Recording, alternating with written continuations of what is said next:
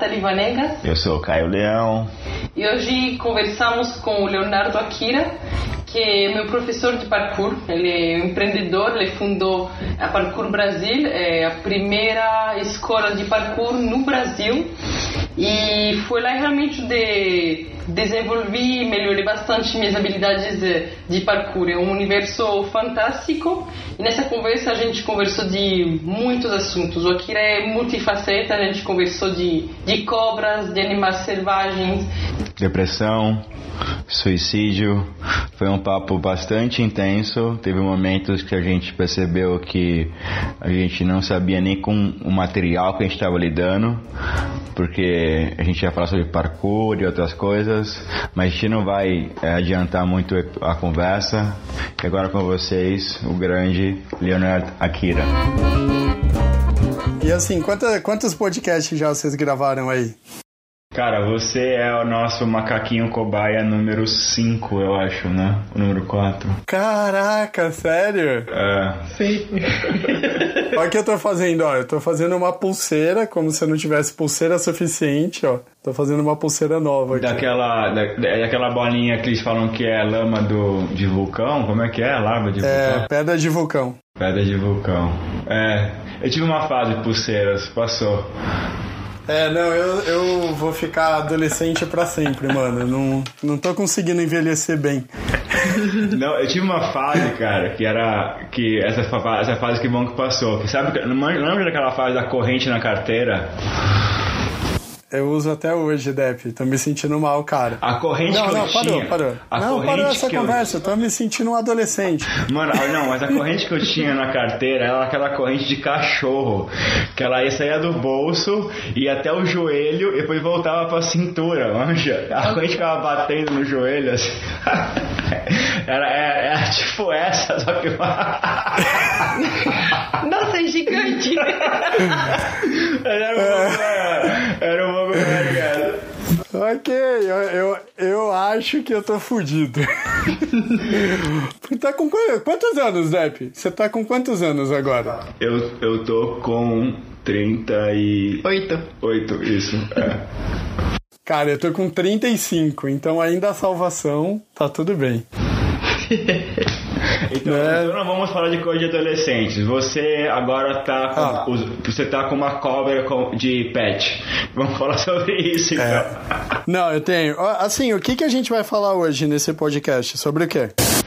Então, a gente, a ideia do, do nosso, do nosso podcast, quando a gente pensou nele lá atrás, era a gente conversar com pessoas, usar isso quase como uma desculpa pra gente conversar com pessoas e Certo. aprender alguma coisa durante essa conversa, durante esse processo. Então, a gente queria enga- se engajar com conversas é, e aonde a gente teria essa essa dinâmica onde existiria do outro lado da conversa uma pessoa especialista em alguma coisa ou que tem algum um conjunto de coisas que a gente acha interessante conversar sobre e a gente aqui desse lado aprendendo durante esse processo. Aprender alguma coisa nesse processo todo de bater um papo. Isso. É. É, através do bate-papo, né? Então, a ideia seria conversar e aprender a conversar e, e entender sobre comunicação enquanto a gente conversa, pessoalmente, assim, puxando por que,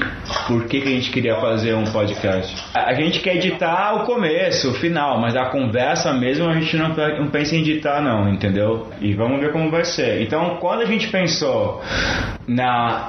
Respondendo a sua pergunta, quando a gente pensou nessa ideia, a gente pensou em, em primeiro conversar com pessoas que a gente é mais próximo do nosso ciclo, mas que a gente gostaria de conversar outros assuntos, né?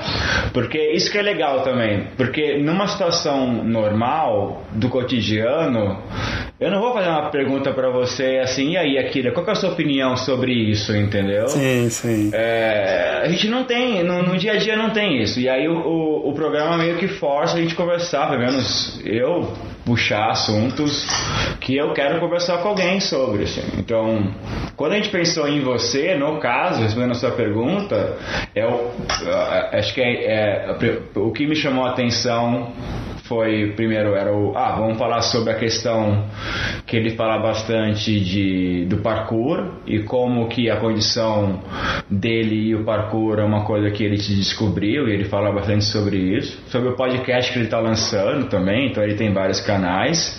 Mas antes de começar a, agora há 15 minutos a Nami mandou uma foto sua que está com uma cobra. Olha a cobra do Akira. Eu falei mano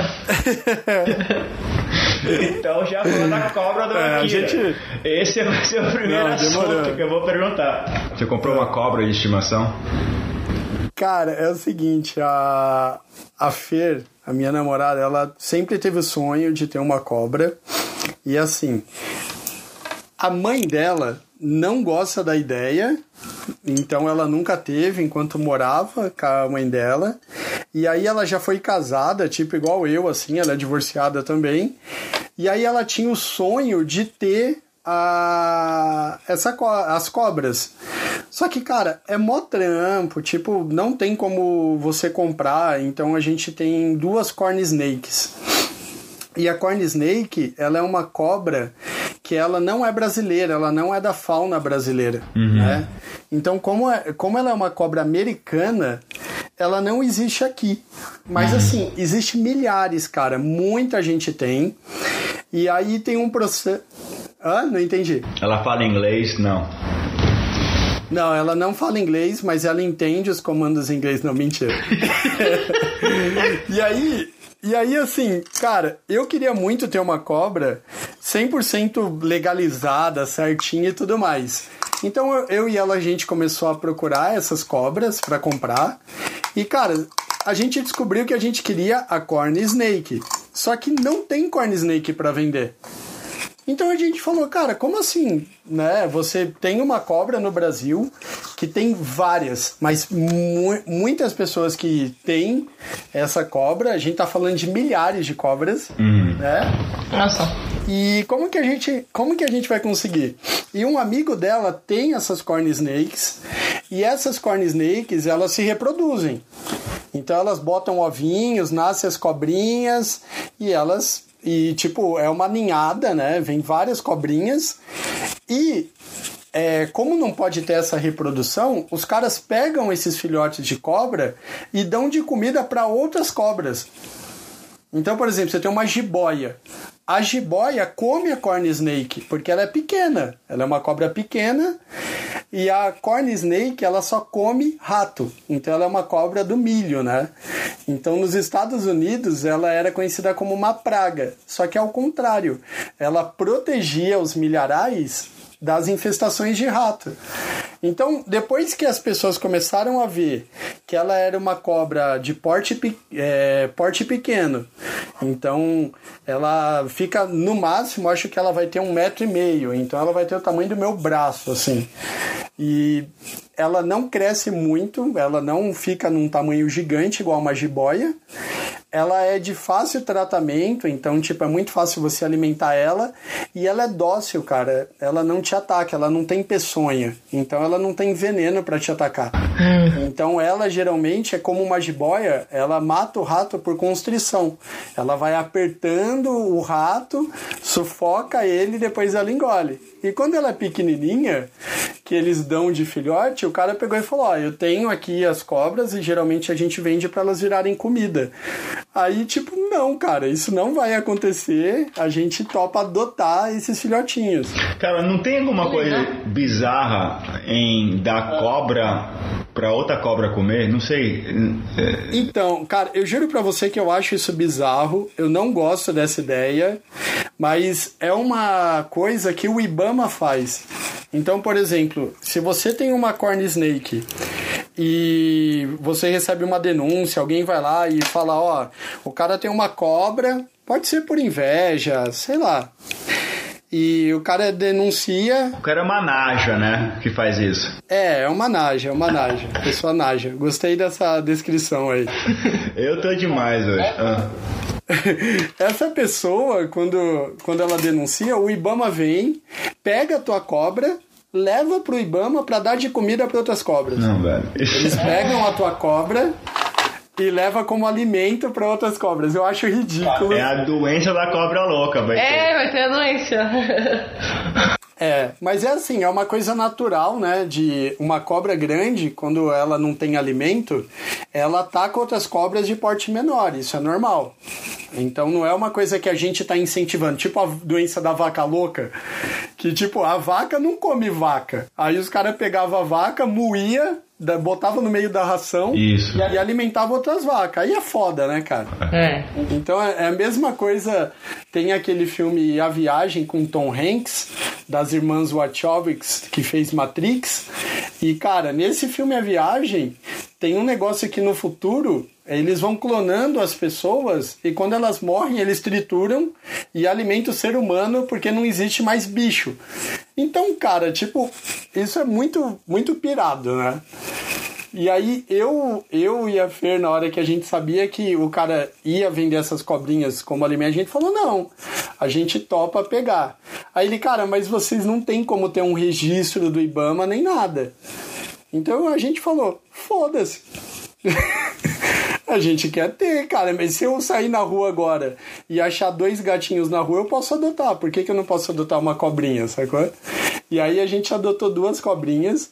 Uma é a Celeste, do Castelo Ratimbum, e a outra é a Juju, do filme A Princesa e o Sapo. São duas cobras famosas e a gente colocou o nome delas assim. Então a Juju, ela é uma cobrinha rosinha com manchas brancas, então ela é mais alaranjada, sabe? Sim. E, e a outra cobra, que é a Celeste, que eu falo que é a minha cobra, que ela é mais escura, né? Então ela é um tom marrom. E, cara, é isso. Não é difícil de criar. Mas, mas a, minha, a minha pergunta fica. É, ela, ela reconhece. Ela, tipo. Existe uma, uma afeição assim? Existe uma. Ah, meu dono chegou e ela balança a cauda pra você? Tipo, tem algum tipo de relacionamento? Algum Então, nível a- de relacionamento, sabe? Sim, a cobra, ela, por exemplo, ela- a cobra não ouve.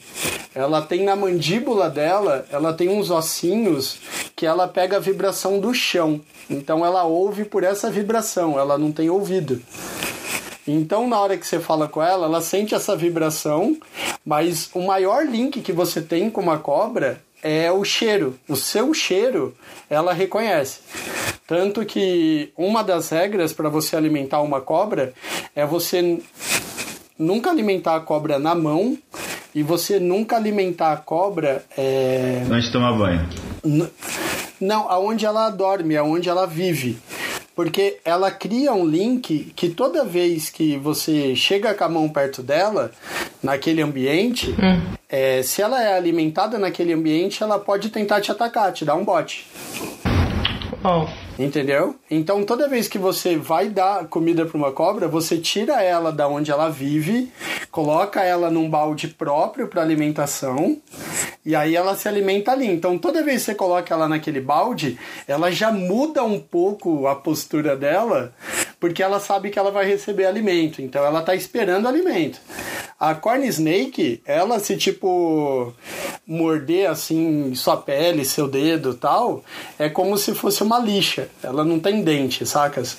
Hum. Então ela tipo, ela é como se tivesse uma lixadinha na tua mão, você só sente isso. Eu sei disso porque eu já vi várias pessoas falando. As nossas duas cobrinhas aqui nunca atacaram a gente, porque a gente faz também a manutenção. Então a manutenção é pegar elas quase todo dia. Então você vai lá, abre aonde elas vivem a caixinha delas, aí pega elas na mão, elas ficam brincando, passeando. Então, o nível da foto que eu mandei que a Eiffel viu, a, pra quem tá ouvindo o podcast, eu chamo a Nath de Eiffel, que é o apelido dela, tá? e eu chamo o Caio. É Caio? Sim. Sim. E eu chamo o Caio de Depp, porque eu não sei o nome. A gente tem os apelidos de brother. Sim. Tá bom?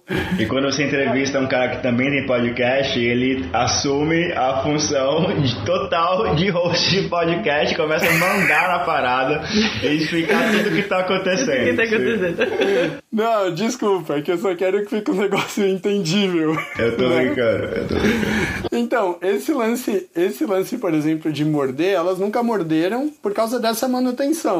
Então, quando ela viu a foto de eu com a cobrinha, ela tá descansando no meu punho. Ela tá tipo metade do corpo dela dentro da minha blusa e só a cabecinha pra fora, porque como eu sou quente, ela fica absorvendo calor. A cobra ela não produz calor. Então, por exemplo, o frio que tá agora, se a cobra estivesse no mato, ela morre. Sacou? Hum, uau. Sim, eles são animais de sangue frio. É, ela tem sangue frio. Então, tipo, se ela toma esse frio que tá agora é, sem proteção nenhuma, ela morre, cara. Ela congela. Uau. Então, na nossa caixa, a gente tem pedra aquecida, água, tem uma toquinha que é onde elas ficam dormindo, que ela é bem quente, sacas? De argila.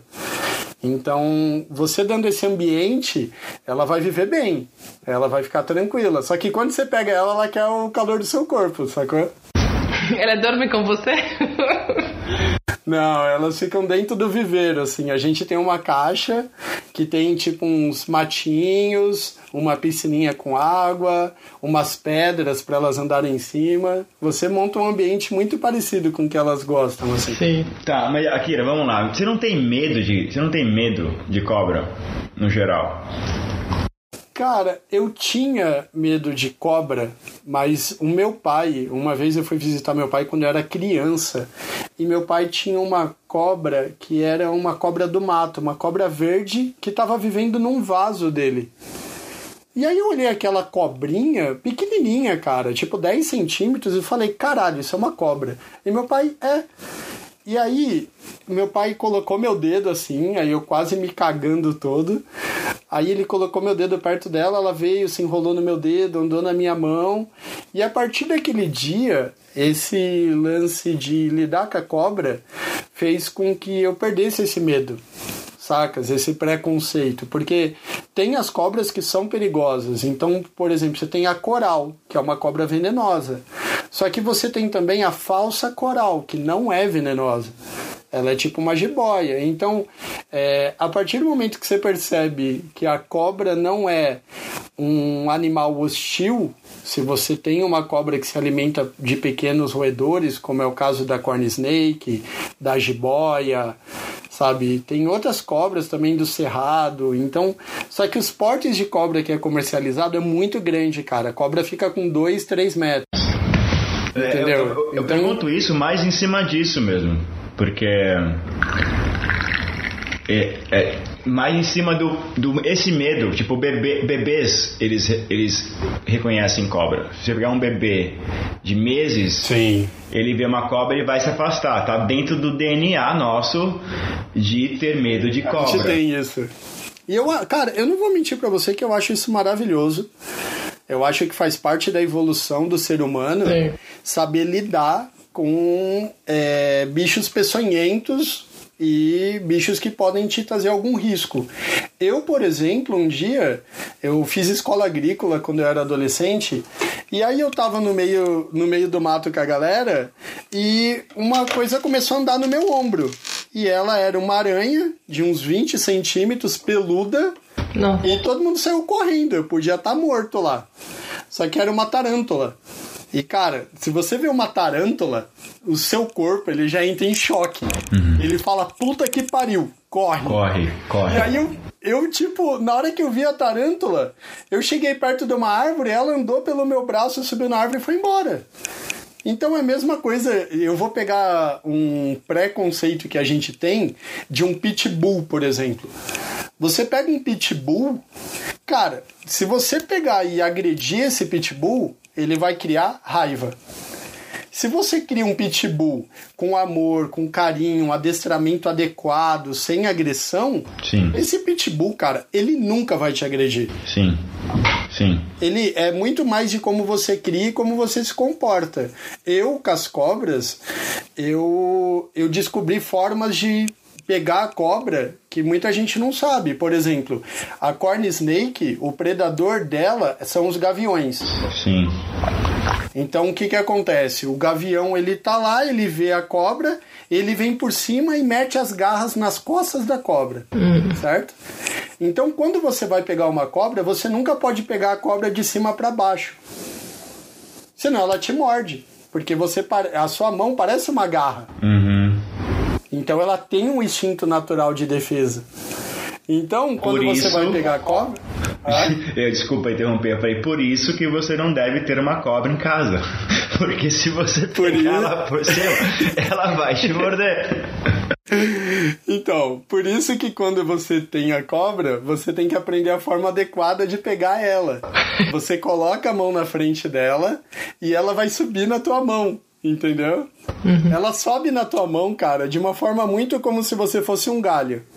E aí, quando ela é filhotinha, quando você nunca vai pegar uma cobra grande, Hum. porque a cobra ela tem memória. Então é a mesma coisa de um filhote. Você pega um filhote e você adestra ele. Na hora que você pega a cobra e faz essa manutenção, você vai pegando ela e ela vai se acostumando a ser pega. E ela percebe que ela não está num ambiente hostil. E aí a parte mais louca de todas, porque aos poucos ela vai ela vai tipo amansando, sacas? Então a minha cobra hoje, mesmo que eu pegue ela por cima, é, eu vou pegar ela por cima, ela tipo sente o meu cheiro e ela relaxa. Ela tipo, ah, pode me pegar. E isso é muito louco, cara. Isso é um bagulho que vai demora um tempo pra você entender que é possível, Sim. mas fica, como que eu posso te explicar? Fica bem natural assim com o tempo, sabe? Você vai vendo que ela ela se acostuma. Você acha que tem uma relação entre tipos de pessoas e os pets que ela escolhe, escolhe para ela ter em casa? Ah, com certeza, porque minha namorada ela é louca, tá ligado? Era isso que eu, eu queria chegar aí. Qual o tipo de pessoa que pega uma cobra de estimação, entendeu? As loucas. A gente tava, vendo aquele documentário Tiger King, Tiger King. ma- aquele máfia dos tigres. Cara, o Tiger King é um documentário maravilhoso, velho. Sim. Maravilhoso. Eu, eu, eu virei fã desse documentário porque ele é muito alucinado, assim. Então, eles têm cobra de estimação, mais que uma. Então, só que você percebeu é, no- numa parte do numa parte do filme, o cara não tá comprando cobra normal, ele tá comprando cobra venenosa. Ah, Então chega num nível que é assim, eu tenho cobra, mas a minha cobra é venenosa. Entendeu? Ela não é uma cobra normal que você pode pegar. São cobras que você nunca vai poder encostar a mão nela. Então, eu tenho uma cobra, cara, que no mundo seria no mundo ofídico, é isso? não sei. esse- o, o mundo das cobras tem um nome, né? Quem tem cobra é. É, ela é, a cobra é um ofídico, se eu não me engano. Mas assim, vamos colocar no mundo das cobras, a minha cobra é como se fosse um chihuahua, porque ela é pequena. Entendi. Ela é uma cobra de pequeno porte. Você tem um pulo das cobras. É, mano, tem cobra que come cachorro.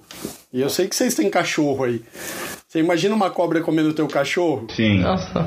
Não. Então, a minha, as minhas cobras, por, por exemplo, elas não comem rato normal. Elas comem é, lactantes, que são um rato que ele não tem nem pelo. Eles, tipo... Assim, pequeno. Até o tempo é, eles tipo acabou de nascer, o rato ele é todo rosadinho Sim. e ele é todo todo pequenininho, todo molinho assim, parece um feto. É, todo lisinho. E você dá esse rato pra tua cobra? É isso? É, você você compra, tem o todos os criadores, eles têm o ratinho que eles matam com CO2. Então eles têm, porque o rato em si, o hamster e tudo mais, eles são uma praga. Então, tipo, eles ficam se reproduzindo sem parar. Se tem comida e calor, é o dia inteiro transando e fazendo filho, cara. Sim. Então, assim, é, a maior parte das pessoas que tem cobra, elas geralmente elas criam rato para eles se reproduzirem e aí eles vão dando os ratos pra cobra. Puta que pariu. Você não sabia desse mundo, né? Eu tô, eu tô vendo que você tá chocado, mano. Você não sabia. Não tem o, o Tiger King, agora é o Snake King. Snake King. É, de, de, os caras, que, donos de cobra, porque no Tiger King os caras têm um tipo de estilo, sabe? Uhum. Cowboy, mas com certo estilo, então os caras com cobra. É, eu é. vejo o Akira. O Akira tem um estilo eu acho que Joe. eu só preciso de um manner, tá ligado? E viciar todas as pessoas que trabalham comigo em drogas. As pulseiras e os brincos na orelha você tem já, Akira. Não, e, mano, só falta um piercing peniano, que é o que ele tem na, na série que ele bota um cadeado no pinto. a gente não, não é? terminou essa série, cara. A gente não conseguiu. É, não? Não. Putz, desculpa pelo spoiler. Cara, não, você sempre terminar de assistir. A gente não conseguiu terminar. Tava ficando muito exótico. Tava ficando já muito zoológico humano, sabe? O cara mais, mais normal, ele não tinha as duas pernas. É o cara mais normal da série. Ele é o melhor cara da série, mano. E ele é o que. ele é o que bota o. o o King lá, o Tiger King, ele que bota ele na, na cadeia, mano. Sim, é. Não, exatamente. O cara que não tem as duas pernas, tem duas pernas mecânicas tatuadas, ele é o, o, o a razão da, da, da turma. A razão do rolê. a razão. O espírito racional do... Sensacional, velho, essa série. Cara, é muito bom, é, é muito, muito bom. bom. Só que assim, é, só, só terminando de explicar, eu, eu, por exemplo, eu sempre gostei de cobra, mas eu não vou mentir para você. Se eu pudesse se eu pudesse escolher, ah, eu quero ter uma cobra, tal, eu teria nesse momento que eu tô agora, porque eu percebi que foi um momento legal, sacou? É, porque sabe quando a coisa aparece no momento certo? Eu e a Fê, a gente falou, putz, cara, que da hora, uma oportunidade e se a gente não pegar vai virar comida. Aí eu falei, pô, vamos embora. vamos embora, cara. Então, assim, você tem que ser louco, mas tem que ter alguém que te apoia. E a Fer tem, né? Sim. Que sou eu. Sim. E aí, tipo, nisso, a única coisa que me deixa muito contente é porque assim, a, a gente não tem. As cobras, por exemplo, a gente já tá com ela meses, cara. Elas chegaram filhotinhas, a gente não compartilhou com ninguém, sabe? Tipo, não, não avisou. Eu só comentei, acho que num treino, que eu falei, ah, a gente tá com duas cobras. Sim, você comentou, eu lembro. E aí eu comentei, mas assim, eu não postei foto, eu não fiz nada. Por quê? Porque a gente queria ver se as cobras iriam se adaptar, entendeu? Então, cara, hoje a gente a gente é apaixonado por elas, assim. A gente tem duas gatas também, né? Então a gente tem duas gatas, duas cobrinhas e elas e elas se dão bem? Hã? Elas se dão? Se dão, se dão bem, cara. As gatas ficam tipo. Elas ficam admiradas e elas ficam sempre querendo dar uns tapas, assim, sabe? Então Uou. toda vez que a gente pega as cobras, elas, elas relaxam. Elas já dormem do lado.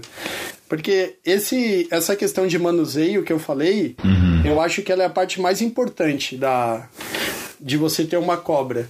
É, se você não pega a sua. Se você tem uma cobra e você não pega ela. É, putz, como que eu posso explicar isso, cara? Ela não. Você não consegue nem alimentar ela. Ela fica arisca, sacou? Uhum. Ela fica tipo como um animal selvagem. Mesma coisa você adotar um cachorro, trancar ele no quarto e todo dia você só jogar comida lá dentro. Se um dia você entrar lá, cara, e quiser dar um abraço nele, pegar ele no colo, você não vai conseguir. Uhum. É. Faz sentido, não faz? Sim. Certo. Não, faz. Então, e é uma, é uma das coisas que eu tenho hoje de consciência que não tem como você querer ter um, um animalzinho de estimação e você não cuidar, cara, não dar carinho, é, não é barato, tá? Tipo assim, ter uma cobra não é uma coisa barata que tipo, ah, eu vou ter uma cobra. Não, não dá certo, não funciona. Porque a cobra não é um animal é, que você, tipo, vai alimentar. Você alimenta a cobra uma vez por semana. Então você tem que dar um ratinho por semana. E no final do. Vamos colocar. É muito louco eu falar que você dá um rato uma vez sim, por semana, sim, né? Mas, mas, mas ao mesmo tempo lembra a gente que a gente. que os animais comem, né? É, é porque, cara, a gente tem uma mania. Olha, olha que coisa louca. Vocês têm gato aí, não tem? Eu vi um gato aí, né?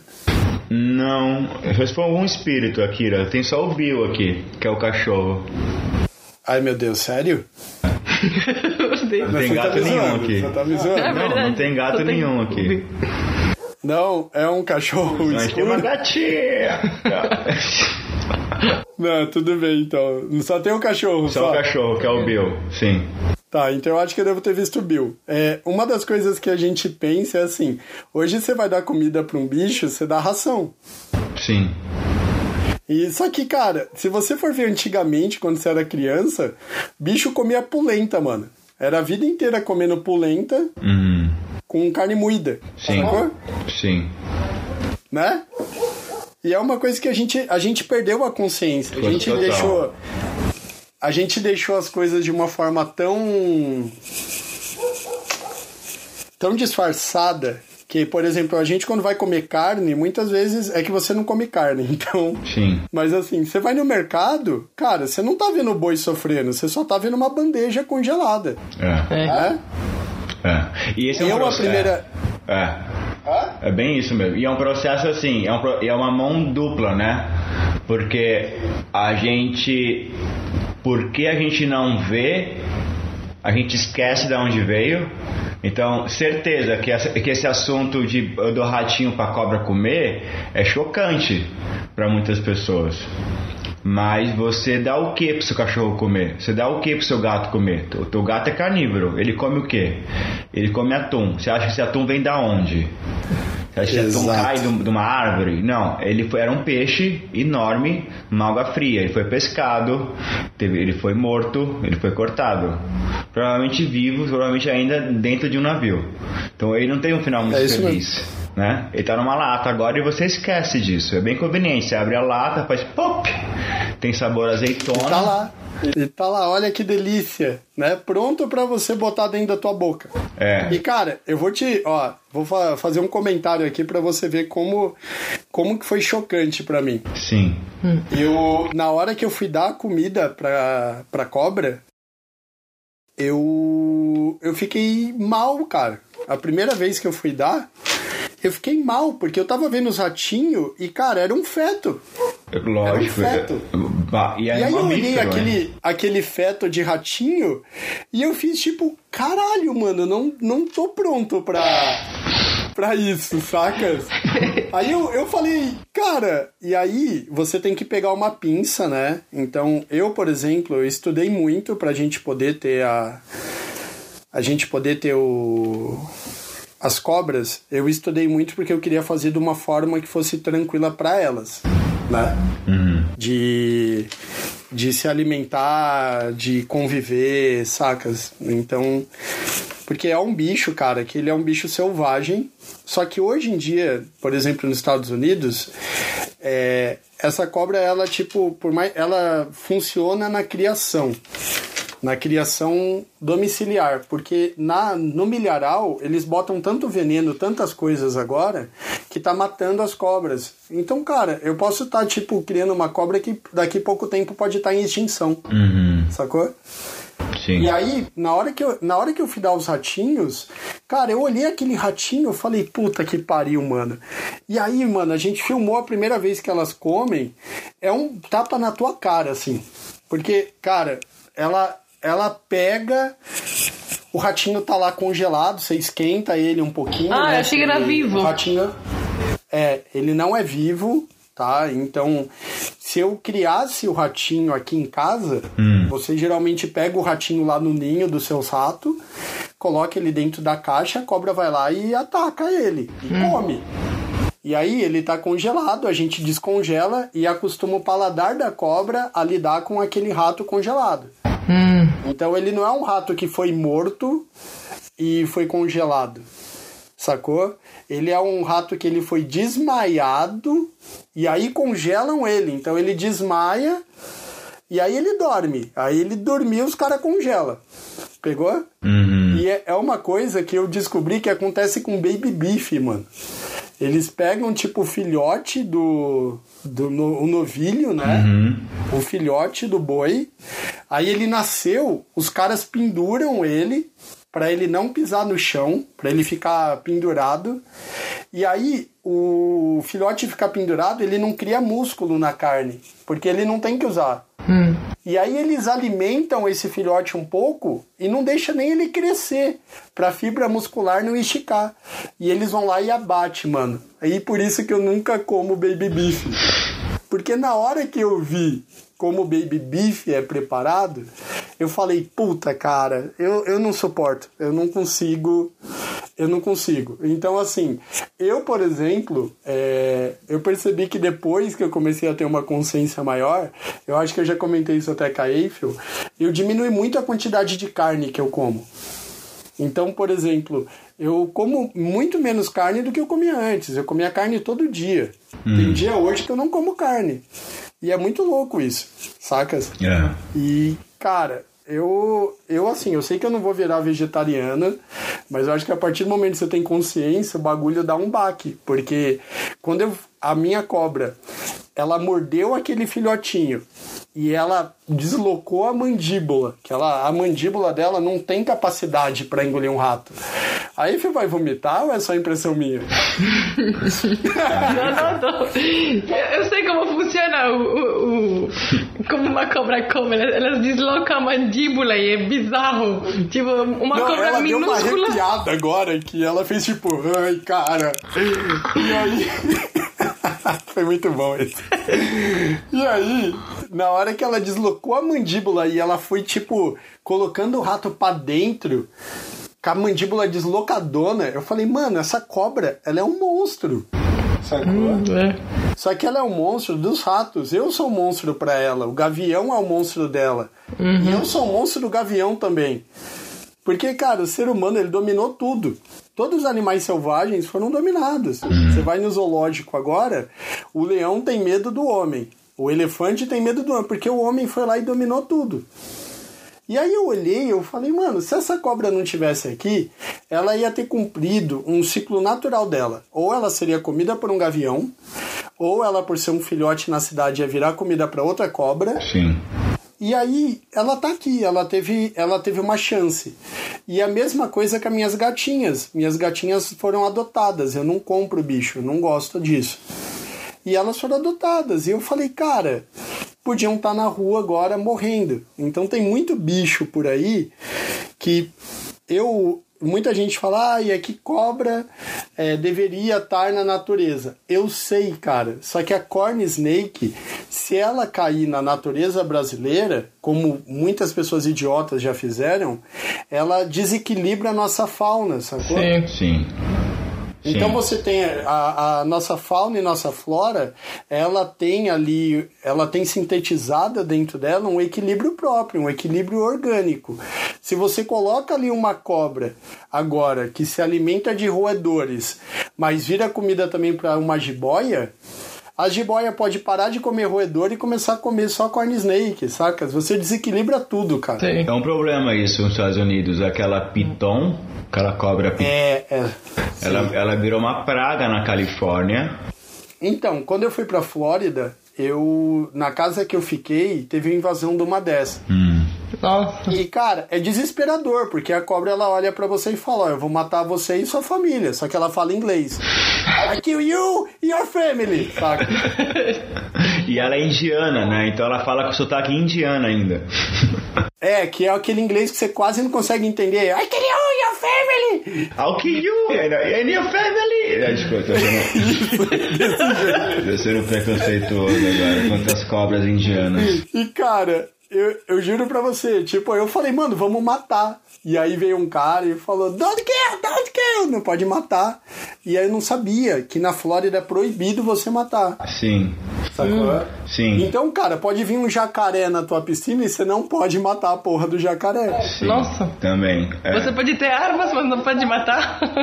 não, lá é infestado de jacaré. Então, assim, a, a Corn Snake, a, a, parte mais legal que eu acho bonitinho, é porque, mano, eles pegaram, eles descobriram que era uma cobra que ajudava o milharal, e aí os caras começaram a reproduzir a Corn Snake no milharal para matar os roedores. Entendeu? Então o milho que é vamos colocar natural, que não é transgênico, ele tem muitos caras que soltam várias dessas cobras, então elas fazem o ninho e ficam comendo os ratos que tá lá. Entendeu? Uau. E aí, agora quando o cara vai fazer um tratamento com pesticida e tudo mais, ele mata essas cobras, entendeu? Entendi. Até, até a, a colheita, a colheita de maquinário do milho, ela também mata essas cobras, porque ela vai tipo passando a lâmina no chão, né? Então ela passa a lâmina no chão, puxa o milho para dentro e vai picando essa cobra. Então, cara, os caras estão matando muito, muita cobra também nessa parte de colheita. É. Então, assim, cara, é, é uma coisa que eu, por morar em São Paulo, eu tenho aqui em casa duas cobrinhas, né? E eu tenho dois gatinhos e eu fico muito feliz de elas não terem virado comida para outras cobras ou não terem sido mortas, sacou? Sim. De alguma maneira, de alguma maneira esses animais lembram você, a gente, é, de- des- desse lado, né, da vida, desse lado, porque o que você falou do novilho, por exemplo, e do ratinho, tipo, é compaixão, mano. A gente tem dó do animal, claro, é um mamífero, ele tá sofrendo, a gente tá vendo, ele é um mamífero, ou seja, existe uma, uma fêmea, uma, no caso a vaca, que deu, pariu o bezerro, que é o filho dela. E a gente entende essa relação. O bebê, o bezerro toma leite como a gente toma leite. Então a ideia de pegar um novilho, suspender ele, e não é uma ideia muito legal. Então, mas é mais o problema então está mais em cima do processo. Né? Porque se a gente tivesse no meio da natureza com uma machadinha na mão e com fome, Vamos matar aquele alce que é velho, que já é adulto, já passou a fase da natureza dele. Ele toma um tiro, ele nem, nem sabe o que aconteceu com ele. Bem diferente da indústria do hambúrguer, entendeu? Acho que tem duas coisas aí, né? Se, se você pegar é, os índios, o índio vai caçar se ele. O índio ele tem a noção de olhar, por exemplo, vamos colocar assim, um veado. Ele viu um veado no meio do mato, ele sabe se é uma fêmea, ele não atira. Ele espera para ver se tem um filhote perto. E se tem um filhote perto, ele deixa embora e vai caçar outro bicho. Sacas? E isso é uma coisa assim. Eu, por exemplo, como carne, mas eu tenho uma coisa assim, cara, a gente tá produzindo em massa. A gente tem, se eu não me engano, hoje acho que cinco cabeças de gado para cada ser humano. Sacas? A gente tem, acho que parece que 10 ou 10 ou 15 frangos para cada ser humano. E tá tipo, tá muito errado, porque você não precisa de tudo isso. E uma das coisas que eu coloquei na minha cabeça é que assim, é, tem um ciclo natural, então, ah, da onde que veio o costume da gente beber leite? Cara, na fazenda, o novilho tava lá tomando o leite dele, o cara vinha, afastava o novilho e pegava o leite que não é nem nosso, é do novilho. Sim. E hoje em dia, cara, o novilho nasceu, é, esquecendo a parte do baby beef, cara, nasceu, já vai uns plugs automáticos na teta da vaca, que é uma máquina, sacas? E essa máquina vai chupando a vaca com sangue, com tudo que tem ali dentro. Com tudo. Com E o tudo, novilho, ele é alimentado num berçário, cara. Tipo, são umas mamadeiras cheia de hormônio para ele crescer mega rápido e pro abate. Então, assim, uma das coisas que eu, é, eu tenho uma consciência muito grande em relação à, à vida em si. Eu acho que a Eiffel já percebeu isso. Sim. Que, tipo, eu sou muito consciente de que a gente tem que viver bem, da melhor forma possível, da forma mais natural possível e de uma forma bacana. Então, eu percebo que hoje em dia eu assisti aquele Mr. Size Me, que o cara fica só comendo McDonald's. Sim. Tá, foi um choque. Depois disso, eu não como mais no McDonald's, eu não como, cara. Eu parei de comer lanche. Pra eu comer esse lanche, é aquele dia assim, mano, eu não almocei, tô com dor de cabeça, tô passando mal, eu preciso comer alguma coisa e só tenho o McDonald's. Sim. Então, em último caso, se é pra comer lixo, vamos comer lixo, mas não vamos ficar com fome, porque é lixo. Aí agora, é, ele lançou o Mr. Size Me 2, que tá na Amazon Prime. Eu recomendo vocês assistir. Cara, e ele fala no, no McDonald's, ele fala da indústria da carne. E aí nesse, ele fala da indústria do frango e ele abre o próprio restaurante de frango dele. para mostrar para você o que você tá comendo. Sim. E, cara, eu, eu quero dar um spoiler. Eu posso dar um spoiler? Pode, fala, pode. fala do filme inteiro pra gente. Eu não vou. eu- é- é- esses filmes, assim, eu, eu sou vegetariano, vegano, etc., já há um tempo já. Então, assim, tudo que esses vídeos, cara, essas coisas cruéis, eu, já, eu passei por essa. Eu vi. Eu não aguento mais ver. Eu não vejo mais. Pra mim, eu já passei dessa fase. Sabe por que, que eu consegui assistir esse Mr. Size Me 2? Sim. É, é muito louco isso, porque assim, se eu começo a ver um vídeo de uma pessoa tentando convencer eu a ser vegano, e aí ela me manda aqueles vídeos gory, tá ligado? É gory que chama? Sim, sim, Que é sim. tipo, mano, a vaca sendo estraçalhada, o cara metendo a faca na vaca. Mano, eu assisto, eu assisto cinco minutos disso, eu falo, cara, eu não vou assistir mais. Eu vou ficar chocado por um, dois dias. Eu também. Depois, cara, esqueci. E ó, me vê aí dois hambúrguer, tá ligado? Sim. E aí, passou. Esse Mr. Size Me 2, ele não tem gore. Não, ele não tem gore. Não é gráfico. Não, ele não mostra. É, por exemplo, tem a separação dos pintinhos que ele tem que comprar os pintinhos pra fazer o próprio frango dele. Da fêmea e do macho. É. É, aí ele compra os pintinhos e leva pra um lugar que a pessoa vai separando o macho da fêmea. E cara, eles vão pegando os pintinhos e vão jogando de um lado pro outro, assim, uma caixa macho, uma caixa fêmea, como se nem existisse vida naquele bichinho. Sim, é. Sim. E aí, e ele bota uma música assim, tarararam, tan, tan, tan, tan, e os bichinhos voando. assim. Nossa. Tem um nível sarcástico, cínico e inteligente que faz com que você queira terminar de assistir o filme. Ah, legal. E cara, é um filme que eu assisti e no final do filme eu não tava chocado. Ele não mostrou, por exemplo, é, os bichos sendo mortos, mas ele pegou e falou: ó, na minha granja tem aqui três, três galinhas mortas. Por que, que tem três galinhas mortas? Aí o cara que é o que cria os frangos dele fala. Ah, isso é porque elas, o coração delas não aguenta bombear o próprio sangue, então elas infartaram. Nossa. Aí ele fala, e essa aqui que não tá andando? Aí ele fala que elas estão tão pesadas Sim. que o osso dela não consegue sustentar o próprio peso e o osso quebra. É com os hormônios, né? Eles crescem tão Exato. rápido. Não, e, e não tem hormônio. É louco, porque a gente lê frango sem hormônio e eles explicam no filme que é proibido hormônio. Então ninguém dá. Só que a raça de frango que ele está criando foi geneticamente modificada para crescer rápido e ter carne demais, cara. Só que ela não aguenta o próprio peso. É bizarro. Então, o, então assim, eu recomendo que vocês assistam esse filme porque ele não é gore, ele não tem a ele não quer ficar te dando impacto, só que ele tá mostrando a indústria do frango.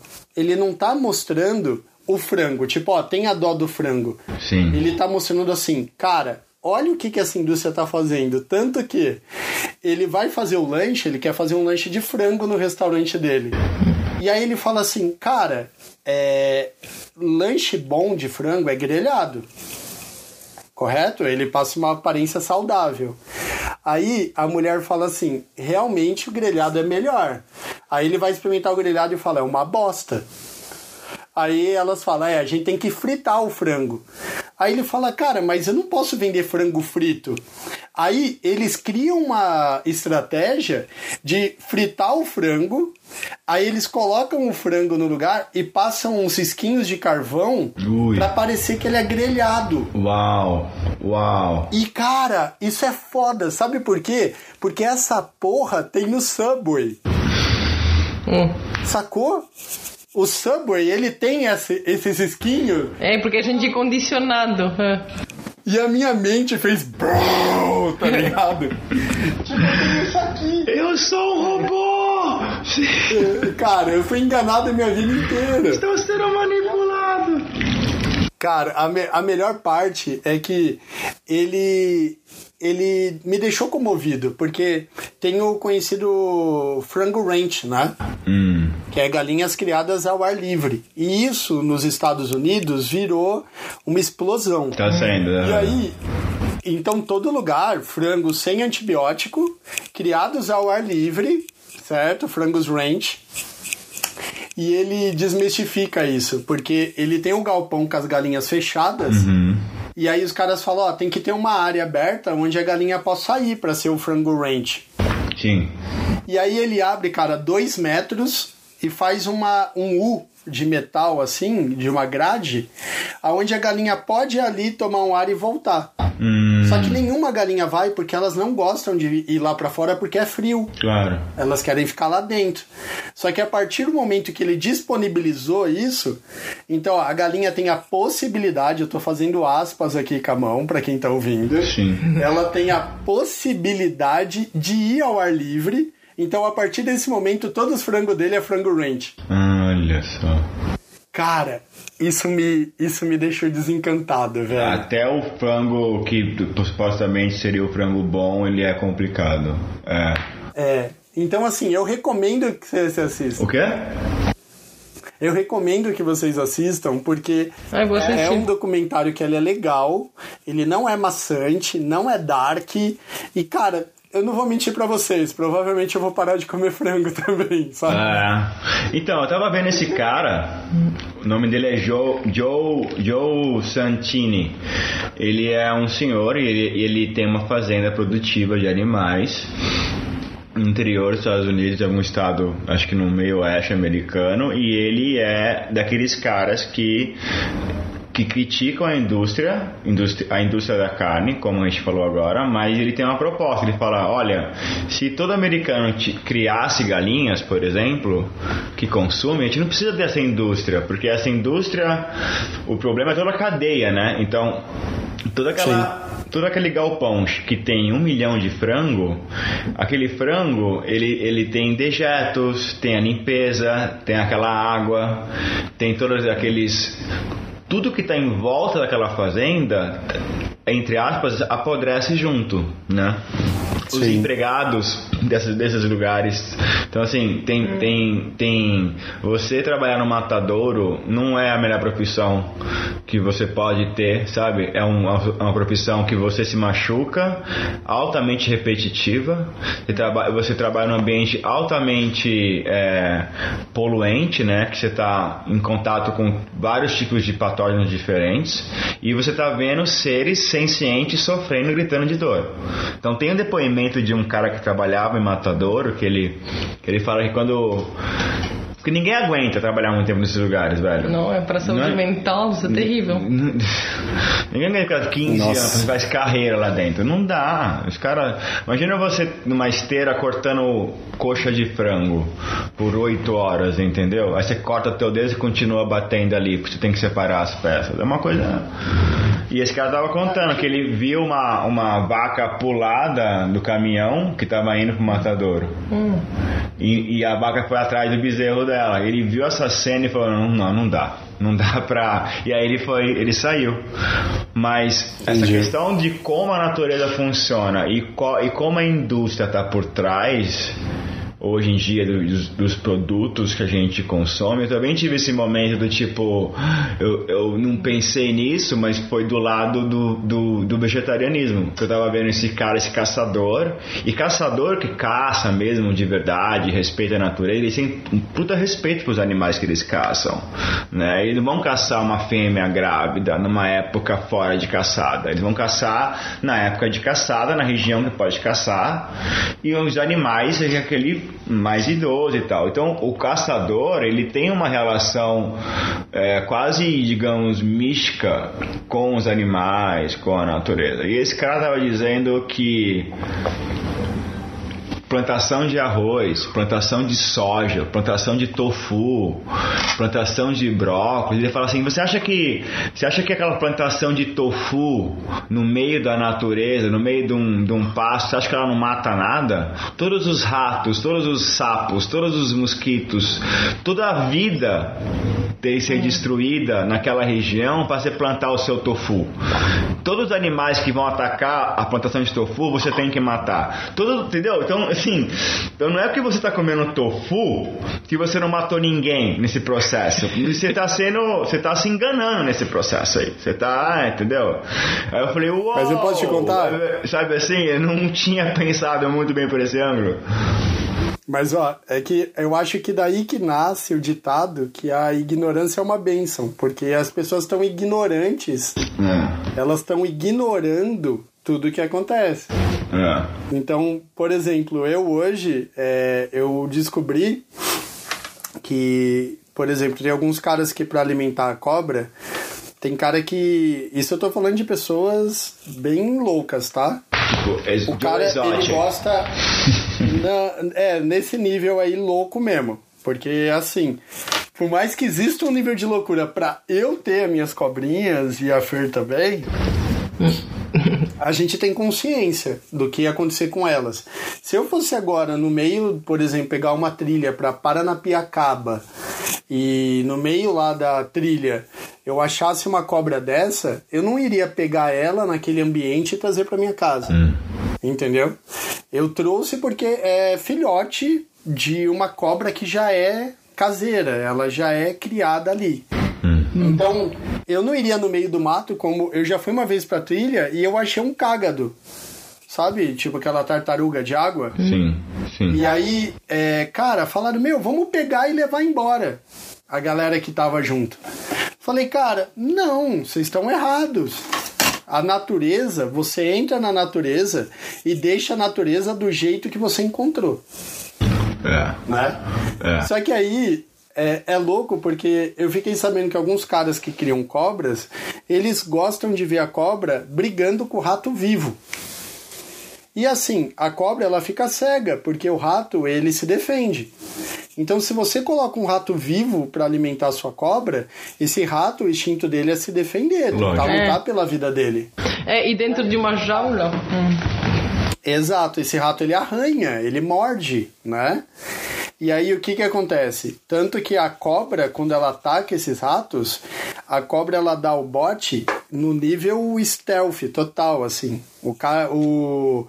o rato não tá vendo que a cobra tá ali. É tipo surprise motherfucker, saca? E aí, e aí eu, eu peguei assim, olhei e falei, porra, cara, e se eles vão machucar a cobra, não deveria dar esse tipo de rato. Né? Porque pode machucar a cobra, não faz sentido. É rinha agora, né? E aí eu descobri que os caras pegam um rato e batem a cabeça do rato na parede pro rato ficar atordoado e não atacar a cobra. Então ele tá vivo, ele tá vivo, ele tá respirando, tá se mexendo, mas ele tá atordoado, sacas? Ele tá. Aí a cobra ataca e mata. Aí eu fico pensando, cara, pelo menos assim, eu, pô, quando fiz escola agrícola, na para matar, por exemplo, um, um porco, o porco ele era morto na marretada. Ah, Então, na escola agrícola, isso é uma das coisas que eu tenho, já que a gente tá falando desse assunto todo, é nível Greenpeace, né? Já que a gente já tá aí no, no nível natureza, esse é no nível Joaquim Phoenix já. né? Cara, eh, tava na escola agrícola e eu tava numa fila que ia ter um abate do porco. Então, assim, a escola agrícola ela criava porco, galinha e gado. Eu não sei hoje em dia como tá. E aí, conforme eles eh, alcançavam um determinado porte, né? Você ia lá e aí o professor dava marretada tinha outros abates que rolava uma marretada na cabeça e depois vinha sangria. Ele enfiava uma faca no coração do porco, já que ele estava apagado, e deixava o sangue escorrer e aí o bicho morria, correto? Tá. O professor chegou nesse dia e pediu para um dos alunos que estava lá é, matar o porco e o cara foi dar marretada no porco e errou a marretada. Oh. Então o que, que aconteceu? Ao invés do porco desmaiar, o porco ele começou a berrar que, cara, você ouve a uns 5 km de distância. Nossa, o berro do porco é coisa oh, mais. É, e o berro do porco, cara, ele dói dentro do teu coração. Hum. Porque é uma coisa que você tá ouvindo e aquilo passa pelo seu tímpano, bate no teu coração e reflete na tua alma. Hum. E naquela hora, o professor veio, deu outra marretada, deu outra. Cara, só faltou virar um filme de terror onde esmaga o crânio do bicho. Nossa E senhora. aí, aí desmaiou o bicho, esfaqueou lá. E aí, quem que era o próximo da fila para matar outro porco? Eu. Aí o professor olhou para mim e falou: agora você. Aí eu falei: eu não vou matar o porco mais, não quero. E aí ele, ó, cara, é o que você vai comer. Eu falei, cara, tem milhões de formas de você matar esse porco sem ser essa marretada na cabeça aí. Uau. Não, não tem, eu sou o professor. Eu falei, cara, eu estudei e você, como professor, tem que estudar também. E na hora que eu falei isso, cara, eu consegui um ódio daquele professor Nossa. que eu, eu recebi uma semana de suspensão Sério? e, é, e eu ia ser expulso da escola agrícola. E aí eu fui falar com a diretora da escola agrícola, tá? Do Centro Paula Souza. E aí eu falei, ó, é bem simples. Se vocês me expulsarem, eu vou processar vocês. Por quê? Porque hoje em dia, por exemplo, naquela época, para matar uma vaca, você tinha uma arma. Então é uma arma que ela tem um pino de ferro dentro, bem pontudo. Uhum. E ela é uma arma de pressão, ligada num pressurizador. Então você chega, chegava na cabeça da vaca, colocava na testa dela e atirava. Uhum. Aquele pino entra dentro do cérebro da vaca e ele sai. Na hora que faz isso, a vaca desmaia na hora. Então, por que, que eles usam isso? Porque antigamente eles matavam a vaca eletrocutada. Então era uma vara, isso. Aí eles tipo vinham com essa vara, encostavam na cabeça e davam um choque. E aí descobriram que esse choque tensionava o músculo da, da vaca. Uhum. E aí o sabor da carne mudava por causa do cortisol produzido ali. Todos aqueles hormônios de medo, né? Então, o que, que os caras fazem hoje? Eles, quando vão levar a vaca para o abate, eles ficam passeando a vaca num corredor por várias horas. Então ela anda naquele corredor, ela come, aí ela anda naquele corredor, ela toma um sol, aí ela anda naquele corredor, ela toma uma água. Então é como se ela estivesse passeando, ela esquece o que está acontecendo. É só tipo, ó, agora é uma pausa, beleza, agora anda. Pausa, beleza. Depois que aconteceu tudo isso, a vaca ela tá tipo, ah, beleza, eu tô num rolê de comer e tô num rolê de beber aguinha e tomar um sol. Aí do nada ela tá andando, uma vaca vai para um lado e uma vaca vai para o outro. E uma vaca vai reto. Então elas estão pegando caminhos diferentes. As três vacas vão ser abatidas. Hum. Elas entram ali, bruf, são abatidas. Aí entra mais três. Então elas não sabem para onde elas estão indo. E aí eles usam geralmente essa pistola. E cara, e essa pistola, tipo, ela entra no cérebro, é como você tomar um headshot mesmo, sabe? Uhum. Você toma um tiro na tua cabeça, é breu na hora, apagou tudo. E na escola agrícola, cara, eles matavam a vaca sem marretada só na sangria. O cara vinha e sangrava o coração dela. Nossa. Então, cara, você tá esfaqueando o bicho, sacou? Eu acho que pelo menos assim, se você vai produzir, você quer fazer a produção da tua carne, se você Sim. se você vai matar o bicho, eu acho que você tem que tentar humanizar o máximo possível esse processo, sabe? Sem dúvida. Sem dúvida. É a mesma coisa assim, cara, ó, é, acabou a carne do mundo, eu tenho um filho, tá? Então, assim, o meu filho tá com 4 anos. Eu sou, eu sou muito do sistema águia.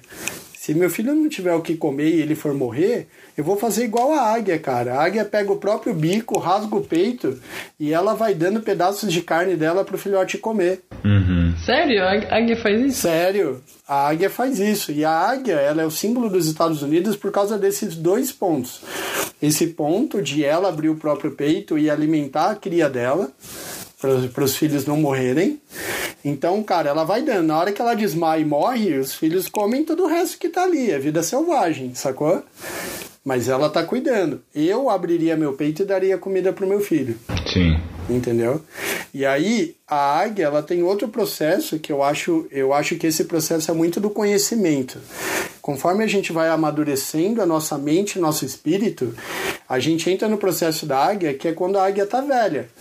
Então ela tá velha, ela sobe numa montanha, ela vai bem alto, ela entra ali na toca dela e o que, que ela faz? Ela come as unhas, as próprias unhas, ela começa a arrancar todas as penas velhas dela e ela vai batendo o bico dela na pedra até o bico dela cair. O bico dela, cara, é o sustento dela, certo? Nossa. É a garantia que ela tem. Uhum. Então o que, que ela faz? Ela come as unhas, porque as unhas, quando ela fica muito grande, ela não consegue mais pegar a presa. Então a águia ela tem a escolha de ficar com aquelas unhas grandes, não conseguir mais pegar a presa com as garras, e ela vai acabar morrendo. E o bico dela também fica muito curvado, porque ela já está ficando velha, certo? E aí, o que, que acontece? O bico fica tão curvado que ela também não consegue rasgar a carne, porque ele tem uma curva. A, a ponta não, Sim. não fura mais a carne, tá redondo já. Então, tem águias que decidem morrer, ela vai pro ninho e morre, mas tem um instinto dentro da águia que faz com que ela, ela corte as próprias unhas dela, ela arranque as penas velhas, e aí na hora que ela termina esse processo, ela vai batendo o bico dela até quebrar o bico dela. E depois disso, cara, começa a nascer um bico novo, garra nova e uma nova penagem. Nossa, é tipo um fênix. É um processo fênix, né? Ela, tipo, ela entra num processo fênix. Mas isso é doloroso, cara. Ah, nossa senhora. Nossa senhora. Então, é, é um processo que você está renascendo de novo. Então, ela está tendo que se recriar. E eu acredito que a gente tem que fazer isso. Chega uma idade na nossa vida que você começa a se recriar. Se você não re- se recria, você fica obsoleto, sacas? Você vai ficar para trás. Sim. Você vai virar uma pessoa fria, que não se importa com nada, que não tem mais vontade de fazer nada. Por quê? Você não se alimenta mais direito, você não consegue caçar direito, você não consegue nem voar direito. É, é, eu não acho. Caralho. É, a gente não sei como a gente chegou nessa. A gente, vai sair dos ratos, da- da- da- da- da- das galinhas de hormônio para as, as águias americanas que se matam. Nossa, a gente, a gente tá no nível Discovery Channel. Sim. É. Não, mas essa discussão de como a gente se alimenta e como a gente se relaciona com o alimento, eu acho que é, tá mudando. As pessoas tá. Acho que tá caindo essa ficha. Acho que. Você ia dizer alguma coisa? Não, dá pra, dá pra saber um pouco o modo de vida de uma pessoa, uma personalidade de uma pessoa só entrando na casa e abrindo a geladeira. Tipo, o que que você tem?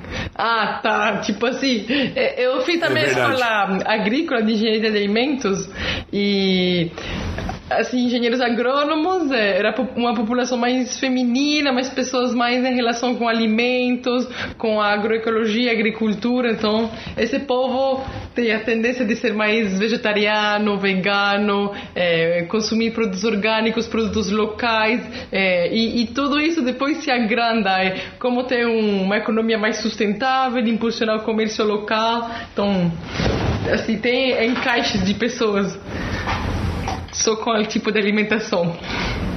É, a- se você pegar a galera da pecuária, é a galera que não, tem que comer carne mesmo e, e vambora. Você pega a galera mais da agricultura, você tipo percebe que é um comportamento diferente. Cara, mas esse professor, eu tava pensando aqui. Desculpa, Gahira. Esse professor, ele perdeu uma ótima oportunidade de ser um mestre, né? De verdade. Perdeu. E ele tentou me expulsar porque eu bati a autoridade dele, sacou? Sim. Aham. Não, e você, e você foi razoável, né? Não, é sério, eu, eu espero, eu espero que ele tenha se fudido muito, porque assim, é, ele podia muito bem ter, ter entendido e falado, cara, a gente acabou de passar por um processo traumático aqui. Sim. Eu vi um assassinato na minha frente, sacou? Sim. E assim, a escola agrícola, cara, era uma coisa meio assustadora, porque toda a comida da escola agrícola era produzida na escola agrícola. Então você tinha, por exemplo, ali o, a vaca quando ela era morta, Cara, era para ter várias carnes nobres ali, né? Picanha. Uhum. É, pô, é que eu não sou bom assim, Mignon, mas. É, alcatra, assim. Lombo, sacou? Era pra você ter várias coisas boas e toda essa carne nobre sumia da escola agrícola, cara. Sumia? Eu fui descobrindo, é, eu fui descobrindo uma corrupção na escola agrícola que conforme eles matavam os bichos, eles ligavam para uma galera que, ô, oh, eu quero comprar picanha, vem buscar. E era um dinheiro que não pode acontecer isso dentro da escola. Claro, porque você não pode vender sem. Claro. É. Exato. Você não poderia vender. E na hora que começou a acontecer esse comércio, eu fiquei puto, cara. E assim, como eu tenho esse, esse autismo, eu sou uma pessoa muito justa, hum. saca? Hum. Então, assim, eu acredito que existe a lei. E a lei, ela é muito simples. O que é certo é certo, o que é errado é errado. E acabou.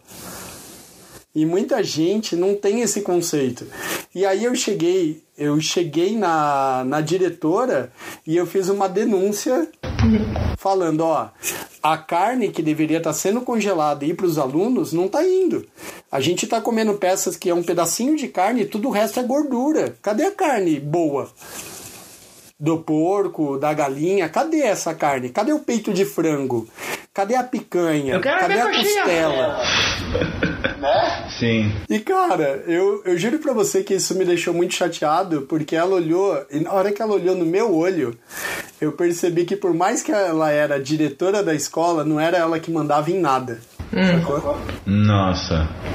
Sim. E aí nisso, cara, eu desencantei e saí da escola agrícola. Eu decidi ir embora. Porque assim, cara, se você tá num meio que tá te corrompendo.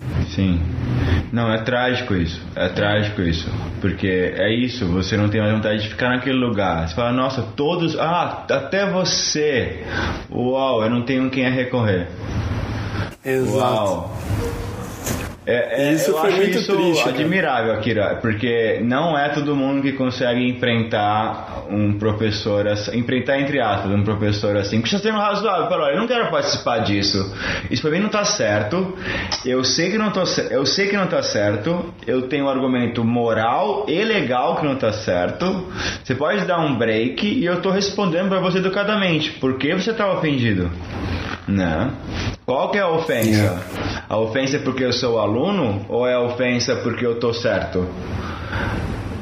É, qual que é a questão aí, né? É, eu por, eu, por exemplo, depois que aconteceu esse processo da escola agrícola, eu parei de comer carne por cerca de três meses, assim. E aí é, meio que eu tava tão revoltado com tudo que tinha acontecido que parece que o espírito daquele porco ele ele falou assim: "Não, mano, vou te apoiar, tá ligado? Aqui do aqui do chiqueiro divino, né? Eu vou apoiar você". E cara, é, é uma coisa que é, é engraçado porque assim, a carne de porco é uma carne maravilhosa. Uhum. Tanto que a carne de porco, ela cria uma substância que ela é muito boa, chamada bacon. Uhum. aquele, aquele cara da pipoca que faz pipoca com bacon. Nossa. Exato, exato. a gente, a gente aquele cheiro, todo mundo fica... Mano, todo mundo fica com tesão da porra, cara. É. Todo mundo, caralho, que bacon é esse? O cara é um demônio, porque ele tá fazendo a pipoca ali na vergueiro, ele joga o bacon e ele não tá feliz de estar tá fazendo bacon, ele fica abanando, ele pega a porra de uma tampa é isso, é. e fica abanando o cheiro pra tudo que é lado. Isso, é. Cara, tampa, até os mendigos é levantam. É. ele usa o marketing olfativo. É isso mesmo, cara. É o marketing olfativo. É assim, ele faz isso porque ele sabe que o bacon é muito bom. Sim. Só que, cara, o bacon é puro sal. É sal, gordura. Então, tudo que seu organismo mais precisa, se você vivesse há dois mil anos atrás, certo? Como Raul Seixas. Sim. Sim. É?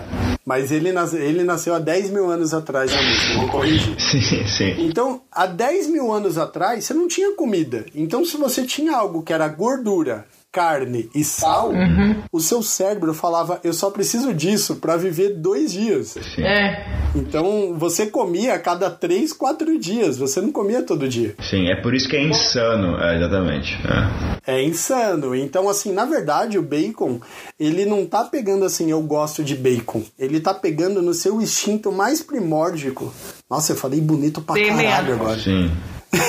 É, ele tá pegando lá dentro do seu DNA, assim, mano, come isso que é gostoso, sacou? Sim. Sim. Então, assim, o bacon, ele é foda. Ele é, ele é foda. Só que, mano, o porco é o animal mais próximo que a gente tem da gente. Tanto que, assim, ó, o- fatos curiosos. Tatuadores, quando começam a tatuar, tem tatuador que vai tatuar o quê? Porco. Porco. quê? A carne do porco ela é a mais parecida com a carne humana. Sim. É. Então o cara vai lá e começa a tatuar porco, seja o porco vivo quanto a carne do porco morto. O cara vai lá e ó, me dá uma peça de um metro de carne de porco. Sim. E É. o cara fica tatuando ali porque é a mesma textura. Você tem cirurgias hoje, é, falando em nível cardiológico, que as válvulas do coração das pessoas são substituídas por válvulas de coração do porco Sim. porque é parecido. Tem operações hoje é, em nível assim, estou falando cirurgicamente, tá? É, em questão de visão, né, é, oftalmológicas, falando um termo um pouco mais preciso, cara. Que são feitas também com o olho do porco. Então imagina, cara, eu vou ficar cego. Eu preciso de um transplante de retina. Cara, você pode usar a retina de um porco, Sim. sacou? Então, Tem mais um fato muito legal de porco que eu, que eu não sabia aqui. Sabe aquele mini É. porco, o mini pig que as pessoas têm de estimação? ah, vi. Que é desse tamanho? vi. Já viu? Sim. Então, aquele mini porco, sabe, que é pequenininho, ele não é, É. um mini porco. Sabe por quê? Porque não existem mini porcos. Só existem porcos. Então, o mini porco, ele é mini por enquanto, mas se você alimentar ele, ele vai virar uma baleia de 300 quilos. Sério? Aham. Aham. Sim. Caralho, então na verdade você só tá fazendo uma dieta no porco. Exatamente. É. Se você alimentar aquele porco, ele vai crescer como um porco, porque ele é um porco no final. ele não é um mini. Caralho, mano, isso. isso foi um choque pra Se mim. você eu tô alimentasse tipo- cobras com, Veja até uma cobra pequena mesmo, só de depois eu falo isso. com muita ratinho, vai pegar cobra. Não, a, a única parte que eu fico feliz. Cara, eu ainda tô chocado. Peraí, deixa eu respirar. Meu Deus. Eu tenho que comentar isso com a Fernanda, mano. Tem que passar isso pra ela. Que ela, ela é apaixonada pra ter um mini porco. só que não Então, existe não mini compra porco. pra ela não. Não, eu vou contar, vou contar. Que ela vai adorar da comida. É, não, mas não compra pra ela, entendeu? Não, eu não vou. Cara, eu tô numa pegada assim, ó. É, eu não quero comprar bichos, sacou? Eu, por exemplo, gosto muito de bichos exóticos. Então, eu tenho eu tenho um dossiê familiar que já tem bicho exótico. Por quê? Desde pequeno, minha mãe teve um micoprego, Um macaco. saca? Um macaco. Então ela teve um macaco que era o que ela teve, quer dizer, ela teve uma macaca que era a Kika. Certo. Então, essa macaca ela tinha um cinto na cintura, tipo um shortinho. Sim. Aí ela tinha um arame amarrado e ela ficava presa naquele arame. Só que ela tinha também uma árvore, que ela podia ficar na árvore. Sim. Os loucos anos 40 do Brasil, né? Cara, muitos anos 40. Eu tô até envergonhado porque agora eu analisando isso, minha mãe era uma louca. Sim, não. A minha avó, meu avô tinha macaco também. Gente Não, e cara, tinha uma casa de cachorro presa na árvore. era onde o macaco morava dentro. Então era uma casa de cachorro amarrada na árvore. Sim. E aí tinha um muro com, acho que era dois Dobermans do vizinho. E Doberman é um cachorro que ele não é muito tranquilo. Ele é um cachorro, ele pode ser, mas naturalmente ele é agressivo. Certo? Um fato interessante aí para os ouvintes do podcast do Doberman. É, no campo de Auschwitz, Auschwitz Sim. conhece? Sim. tá? É, Hitler, ele colocava Dobermans, filhotinhos, para crescer junto com os judeus. Porque o Doberman, ele tem um problema que tinha uma... Eu não sei se ainda tem, mas tinha um cruzamento de raças que como a caixa craniana do Doberman é muito pequena, Uhum. o cérebro era maior que a caixa craniana. Então o Doberman chegava numa idade e ele enlouquecia. Sim. Ele era criado junto com as criancinhas, e aí, conforme ele crescia, ele atacava os judeus. Nossa. Entendeu? Cara, essa Nossa, eu é, sabia isso, que horror. é, essa história eu ouvi falar. Então, essa história é um fato curioso para todo mundo perceber aí que todo mundo é louco. Então, assim, é, ele botava isso daí lá para trazer uma companhia para os judeus. Oh, que coração bom, né? Então, se fudeu. Então, aí, Voltando. voltando no assunto. eu, tava, eu tava falando a respeito da. da... Dos macacos e dos Doberman. Você tá falando do, seus ma- do macaco que morava numa casinha de cachorro que amarraram em cima da árvore. Isso. Isso. E aí tinha os dois Dobermans, que eram vizinhos da minha mãe, e a Kika, que era macaquinha, ia lá, e aí ela jogava a corrente que prendia ela lá embaixo. E a corrente batia na parede e fazia barulho. Os cachorros vinham no pau e pulava na parede e tentava morder a corrente para puxar a corrente para baixo. E aí a macaca puxava rapidinho a corrente. Era a brincadeira dela. Que brincadeira saudável, né? Nossa! Então, a gente só não pode esquecer que é um animal, ele não tem consciência do risco que ele tá correndo. E aí, ela sempre jogava a corrente e puxava, né? E um dia o Doberman conseguiu pegar a corrente. Nossa. E aí, cara, não sobrou nada. Sério? Sério, cara, destroçou a macaca, destroçou. Destroçou. Nossa. Nossa. E aí, minha mãe ficou em choque, ficou triste, porque eu já tinha avisado minha mãe que ela devia encurtar o arame, sabe? Podia ser evitado, entendeu?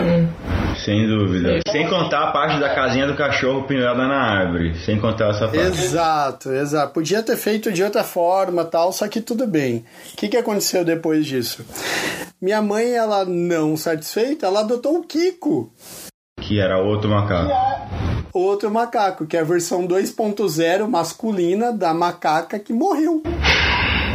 E aí, esse, essa porra desse macaco era um inferno. E quem tinha que cuidar dele era eu. E ele arrancou um pedaço do meu braço. Tem. Não. Nossa. Por quê? Porque macaco não é dócil, velho. Não. Se o macaco ele ataca, ele tem presas, ele mastiga, ele morde.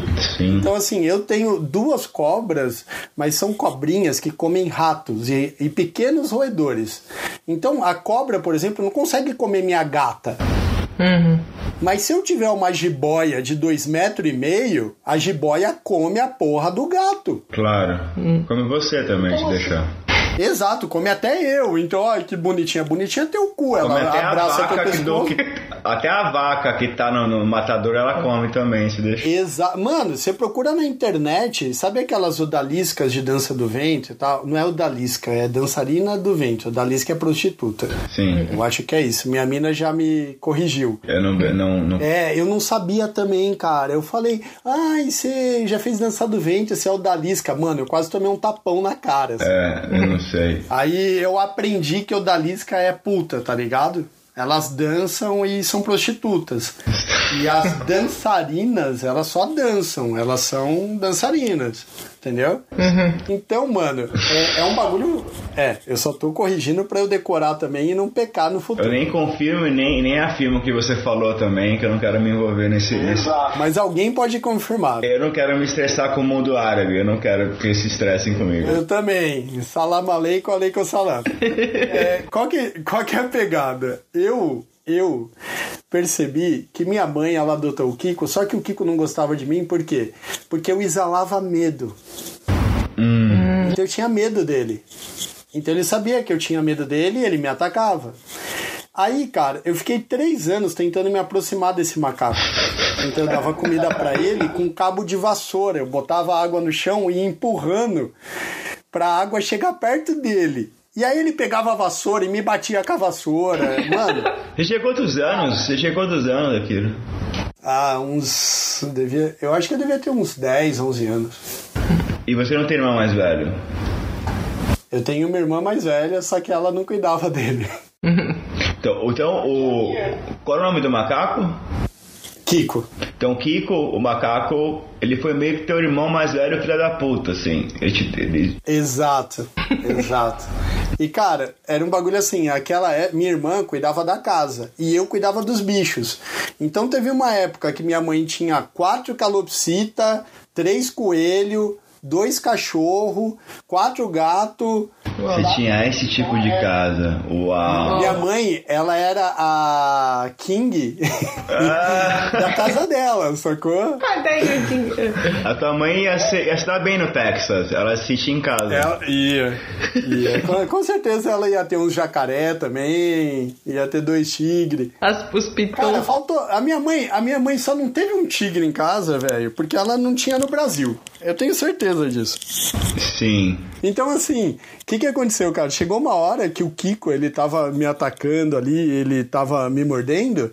Só que um dia eu sentei do lado dele e fiquei assim, cara, a 10 centímetros do limite Sim. da corrente dele.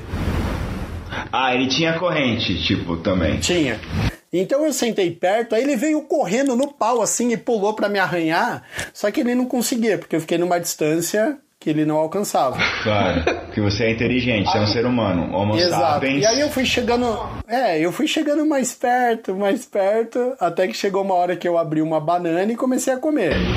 Aí ele veio perto, aí eu peguei um pedaço e coloquei a banana no chão. Aí ele parou do meu lado e começou a comer, olhando na minha cara, assim, tipo, mano, eu vou matar você. E aí, cara, do nada ele veio perto de mim, subiu no meu colo e começou a comer a banana. Só que aí eu não tava com medo. E ali eu tive, eu tive a primeira percepção de que o mesmo medo que a gente tem dos bichos, os bichos também têm da gente. E cara, existe um sexto sentido em cachorro, em gato, em qualquer animal que eles pressentem o medo. Ele, ele sente o medo, mas ele sente também quando a pessoa é ruim. Sim. O bicho ele tem esse sexto sentido, ele sabe que tem algo errado. Sim. Sacou? Sim. E naquela hora que eu fiz amizade com o Kiko, cara, o Kiko ele começou a subir no meu ombro, a gente começou a brincar e deu dois meses depois a minha mãe foi no Ibama entregar ele. Por quê? A gente ia mudar de casa e a casa que a gente ia mudar não tinha árvore. Então minha mãe sempre alugou casas que tinham árvore na frente ou no fundo para poder criar o macaco. E cara, eu acho assim, se você quer ter um bicho de estimação, pelo menos dê um ambiente favorável para ele. Então, o mínimo que você podia ter na casa para ter um macaco era uma árvore. Minha mãe sabia disso. E na hora que ela decidiu mudar, eu olhei para minha mãe e falei: "Mãe, se não tem árvore, não dá pro Kiko viver bem. Ele vai ficar triste. Cara, o macaco passava o dia inteiro, sobe a árvore, morde a folhinha, desce, pega o coquinho, pega um pedaço de madeira e abre o coquinho martelando, sabe? Ele tinha várias ocupações ali que era um modo de ele não ficar louco, porque ele não tá no ambiente natural dele. Sim. né? Sim. E aí ele, cara, a casa que a gente foi, ele ia ficar preso num arame sem nada. Sacou? Nossa. Ele ia morrer. Ele ia morrer. Ele ia morrer. E, cara, e o bicho morre, ele morre, Morre. de depressão, velho. Morre, morre. Então, então assim, o que que aconteceu? Eu falei pra minha mãe, ó, ele vai morrer. E, cara, aquilo bateu no coração da minha mãe. Porque minha mãe não ia dar o Kiko. Ela chegou no Ibama e os caras falaram, ó, a gente aceita a doação e tal. E aí ele ficou lá. Nossa, que legal. Aí a gente foi uma, a gente foi uma vez ver ele, ele reconheceu a gente, mano. Nossa. Puta merda. Meu, meu coração, eu fiquei depressivo pequeno, eu tenho depressão, né? Eu tenho que tomar até remédio pra depressão. Ah. E eu já era depressivo desde pequeno, só que naquela época, cara, não era depressão, era você é frouxo, sacou? Sim, sim. sim. É, Não viadagem. Tinha, não tinha diagnóstico ainda, né? Não, nem de autismo e nem de depressão. Sim. Então, na hora que a gente foi, o Kiko viu a gente, cara, e ele veio correndo e ele ficava com a mão fora da grade tentando pegar a gente, sabe? Ah, nossa. E, e chorando, cara, ele começou a chorar e eles ficam com aquele sorrisinho fazendo que que que que que que que sacas? Não. E aí, cara, aquilo assim eu queria encostar nele, pegar ele. Aí veio um guarda e me afastou. Eu comecei a chorar. Puta, foi uma bosta. Oh. Puta E eu nem sei porque minha mãe me levou aqui. junto. Ela nem devia ter me levado, porque aquilo foi horrível. Bem traumático. sacas? Bem E traumático. também o macaquinho devia ter ficado como que, ah, eles existem, tipo. oh. Não, tipo assim, mano, me leva pra casa, sacas? Me leva com vocês.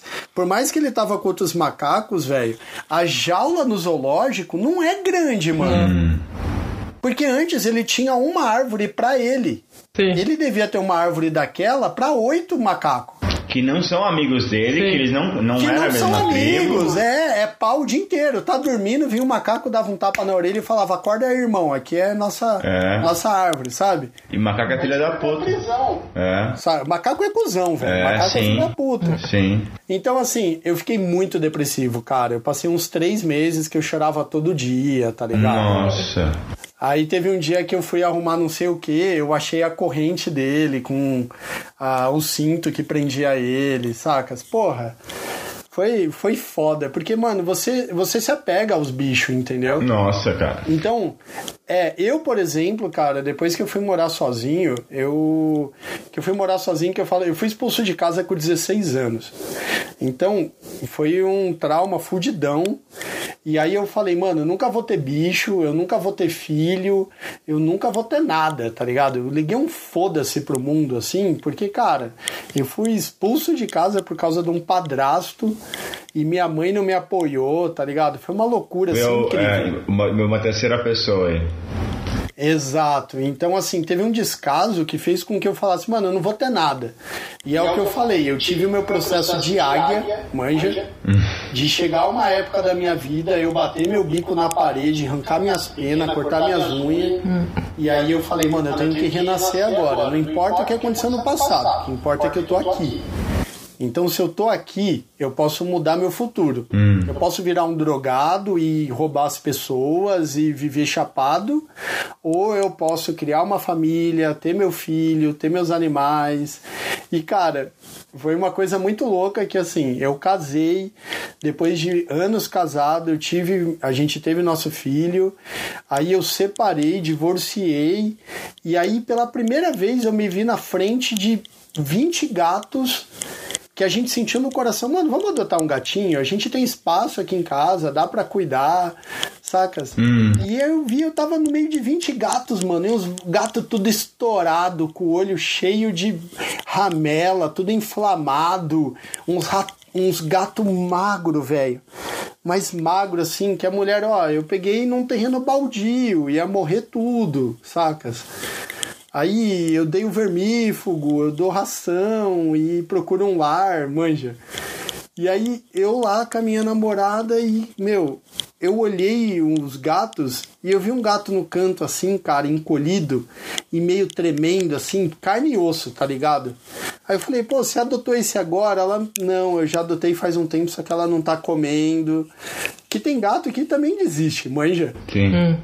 É, sei lá, ele fala, puta, eu não aguento mais. Aí o bicho para de comer, vai definhando e morre, mano. Nossa. Aí eu olhei aquela gata, mano, aí eu peguei ela no colo e ela olhou assim pra mim com o olho todo inflamado, vermelho, assim, não conseguia nem abrir o olho direto, tá- tava quase cega. E, e cara, ela pegou e ela olhou assim pra mim, abaixou a cabeça e aí ela encostou a orelha assim na minha barriga, tá ligado? É. Eu Uau. tava sentado, aí ela encostou e dormiu, mano. É impressionante como os animais, eles, eles, eles, eles, se você deixar, se você dá três segundos de espaço, eles, eles de alguma maneira eles tocam em você, fisicamente, fisicamente. Existe essa submissão do tipo, ok, Tipo, meu, você tá no meio do oceano, vem um peixe, vem um golfinho, você vai lá e toca, ele toca em você, ele olha pra você, você olha pra ele, isso em todos os animais. Agora, se você fez uma coisa agora, Kida, que eu acho que pode ser um, um, um gancho de um assunto que eu queria falar com você. A gente tava falando sobre o mico. E como foi traumático essa tua separação. Aí depois a gente pode até voltar nesse. Uau, essa cena que você falou. E aí você fez o- um salto de, de 10, 15 anos aí pro, do gatinho. Você casou, teve filho, separou, namorada do gatinho, né?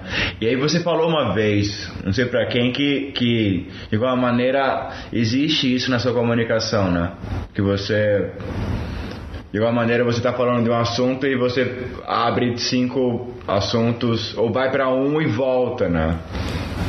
É, é que a, a minha mente, por causa do autismo, Sim. ela, ela vai criando várias abas e essas abas ficam pendentes, então eu não perco foco em nenhuma dessas abas. E aí, tipo, é, o, todos os assuntos eles vão fechando. Sim. Então, por exemplo, na hora que eu contei tudo que aconteceu lá do mico e a gente saiu do mico, eu contei outra coisa, voltei pro mico de, de novo. Sim. E aí eu contei o, o que, que aconteceu, ele ficou lá, foi triste e tal. Aí esse assunto ele encerra e eu consigo continuar. É. Mas eu acho legal porque a forma que você conta esse assunto, você conta tudo inteiro. Abriu, encerrou. E, e por exemplo, desde que eu comecei a fazer esse parkour com você e conhecer você, eu, eu fiquei ouvindo pedaços da sua história. Então a sua história para mim é um, um puzzle. é uma assemblagem de peças. E, e assim, a, a elas estão classificadas, mas não estão de forma linear. Então, às vezes você conta isso e fala, ah, é verdade, ele contou esse episódio, eu já conheço, assim. E, e, e eu tento saber, mas onde que está localizada na linha do tempo. E acho legal, porque eu conheço várias partes de você, assim, hum. mas não de forma linear.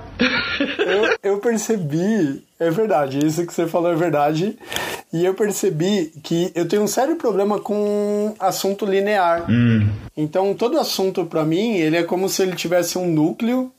E aí, conforme a gente alimenta esse núcleo, ele vai tipo abrindo assim, sacas? Porque se a gente for ver, cara, é a mesma coisa. A gente começa a falar da cobra, do rato, e aí, cara, e tem o frango, e aí tem o boi, e aí tem o porco da escola agrícola, e depois tem o macaco da minha mãe. É, mas por que, que você acha que isso tem a ver com o autismo? Porque, tipo, eu também tenho uma certa. Tem um ponto que eu quero chegar em alguma pergunta ou alguma história e eu não sou cego até eu chegar no ponto que eu quero chegar. Tipo, pode ser a moral da história, pode ser a pergunta, mas assim, se tem um ponto que eu quero chegar, eu vou ficar circulando até chegar nesse ponto. E eu também tenho meus pop-ups, as minhas abas. Quando você fala que isso é uma característica do autismo, você quer dizer o que com isso, assim? É que assim, ó, eu eu quando descobri que eu era é, eu quando descobri que eu era autista, aconteceu um negócio muito louco que foi assim. Cara, eu sou autista, mas aí ninguém acreditava. As pessoas hum. achavam que eu tava mentindo, que era uma forma de chamar atenção, ou que era uma forma de, por exemplo, uma desculpa pela minha sinceridade. Hum. Por eu ser tão sincero com o que eu falo. E então, assim, era mesmo de eu conhecer uma pessoa e eu olhar e a pessoa, pô, mas você não fala muito comigo, né? E eu falo, cara, porque eu não gosto de você. Hum. Sacas? E aí a pessoa ficava tipo, caralho, como assim? É, eu não gosto de você, eu não gosto do seu estilo, eu não gosto do jeito que você fala, sabe? Não bate, né? E aí as pessoas ficavam assustadas com isso. E aí o cara, por que, que eu faço isso? Eu não gosto de fazer isso. Isso machuca as pessoas às vezes, hum. sabe? Isso às vezes atrapalha é, o meu relacionamento com as pessoas. E aí na hora que eu comecei a ir atrás e descobrir, putz, tem alguma coisa errada, aí eu descobri que existia vários níveis de autismo. Então existe um autismo, cara, que ele é invisível, que pode, por exemplo, ser o seu caso. Você tem que fazer muito tratamento, acompanhamento para você chegar ao ponto de um médico olhar e falar, cara, você é autista, uhum. sabe? Você tem um autismo. Mas o, que, o que, que a gente, eu não sei, eu, eu não, o que, qual que é o diagnóstico de autismo hoje? O que caracteriza uma pessoa que tem um diagnóstico de autismo? Qual a diferença então, disso para uma pessoa que tem, não tem o um diagnóstico, por exemplo? É, eu, por exemplo, eu tenho desde pequeno, eu não consigo, eu não consigo olhar muito nos olhos de quem eu não conheço. Hum. Então, por exemplo, se eu não conheço uma pessoa, eu não consigo conversar e ficar olhando no olho dela. Isso é impossível para mim. É, eu tive um atraso de fala Então, assim, foi leve no começo, mas na minha adolescência eu tinha um atraso de fala ferrado, eu não sabia o porquê. Uhum. É, eu tenho um problema social, então eu não conseguia me ir em eventos sociais onde eu não conhecia as pessoas, eu entrava em pânico. Então, cara, ficava suando frio, é, porque eu não conheço as pessoas que estão ali. Então eu começava a entrar num estado de tensão muito foda. E aí nisso, é, juntando tudo isso, chegou o ponto de eu ficar adulto e eu ser muito sincero com as pessoas. E eu tenho que fazer um esforço tão grande para ser sociável, e era um esforço assim anormal. É, eu tinha eu tinha que me esforçar para poder fazer as coisas que outras pessoas fazem sem esforço nenhum. Por exemplo, ah, vamos no cinema. Cara, se chegar agora que a gente tá gravando e você falar vamos no cinema, eu pago, eu não consigo ir. Uhum. Eu preciso de um planejamento para fazer as coisas. Então, assim, eu só tô conseguindo gravar hoje porque eu combinei já com a Nath. Aí eu falei, é, falei com a minha namorada, falei, ó, amanhã eu tenho compromisso. Aí eu botei na minha lista de afazeres diários. Então, tipo, eu tenho um programinha que chama Keep. E aí eu tenho. Eu só não vou abrir ele agora porque eu tô com medo de encerrar a gravação aqui. E é, e é um tipo um to-doist, sacas? Eu vou lá e tá lá, tipo, ó, gravação, podcast. E aí tem o horário, 8 horas. Então, eu conversei com meu filho hoje pelo por causa do coronavírus, a gente tá falando só por é, videochamada. Já faz aí mais de 50 dias já. Nossa. E é, é, cara, tá horrível para mim, tá pesando bastante. Isso me deixou depressivo no começo, agora que eu consegui sair da depressão. Então, eu não tava querendo gravar antes com vocês porque eu tava muito mal, tá ligado? Uhum. Demora um tempo para absorver o que tá acontecendo e aprender a lidar com aquilo. Pois é, uau. E, e aí, cara, eu terminei de falar com ele 7h40 e aí eu falei, beleza, vou ficar 20 minutos aqui.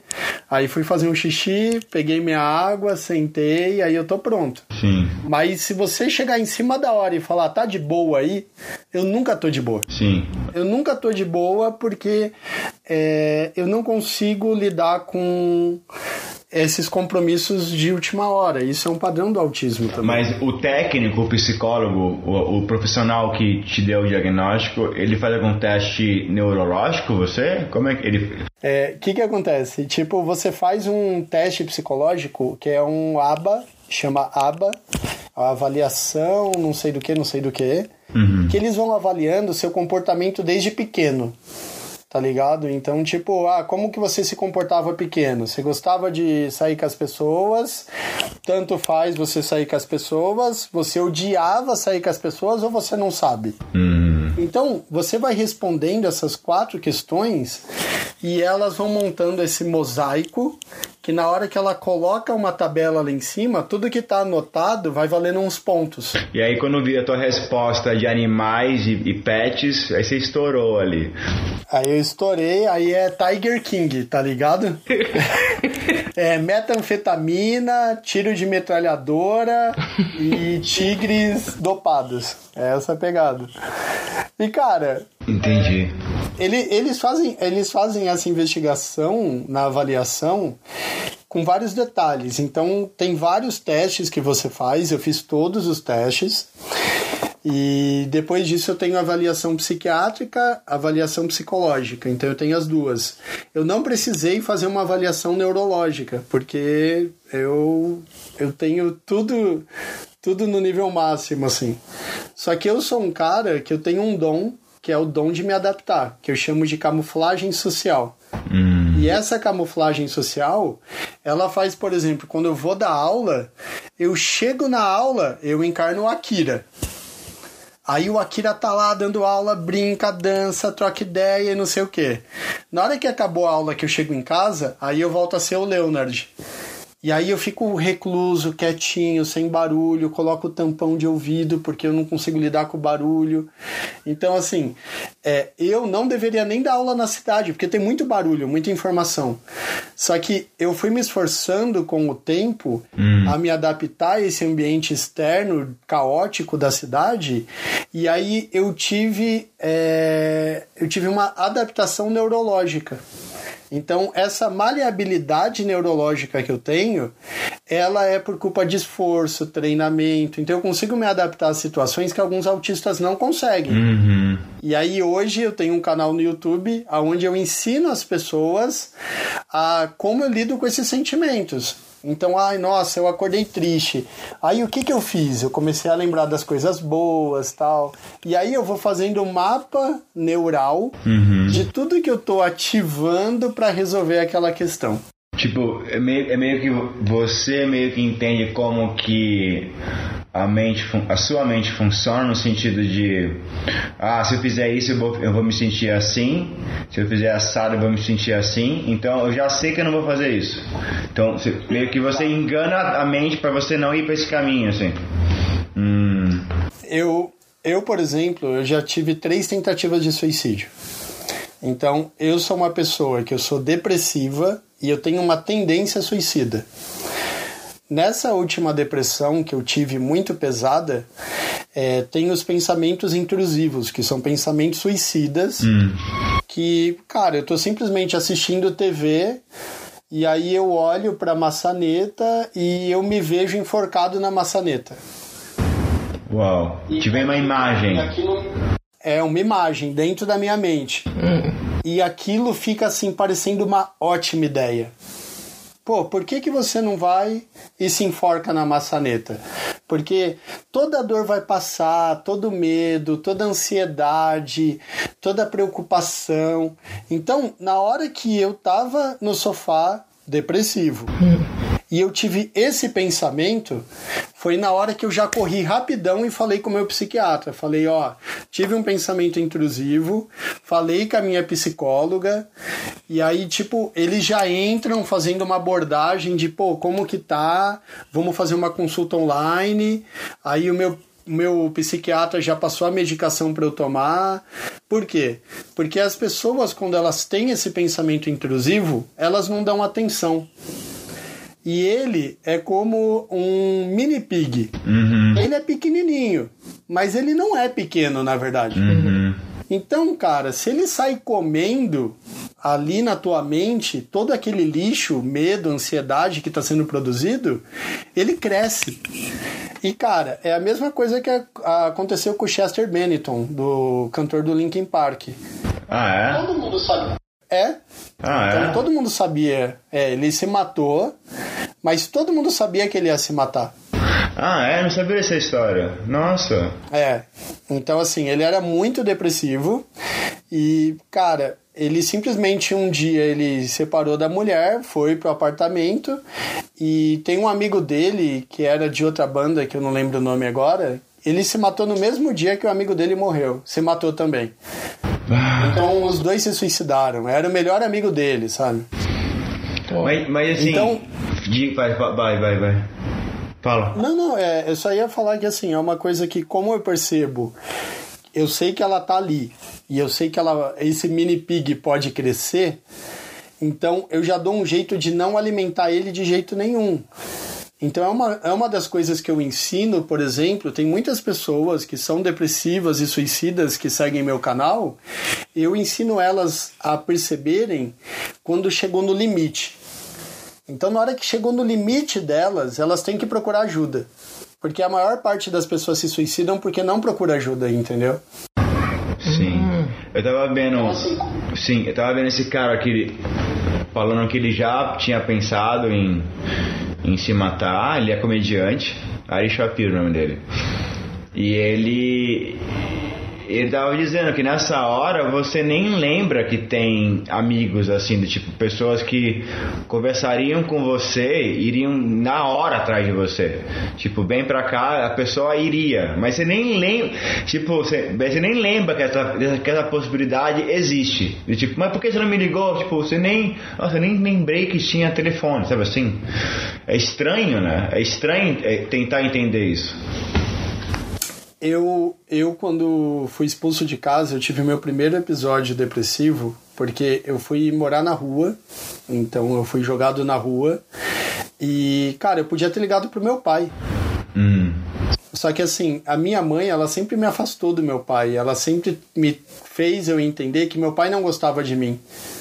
E era ao contrário, meu pai sempre me amou e tentou ficar perto, mas minha mãe fazia um jogo emocional, uma alienação parental muito forte.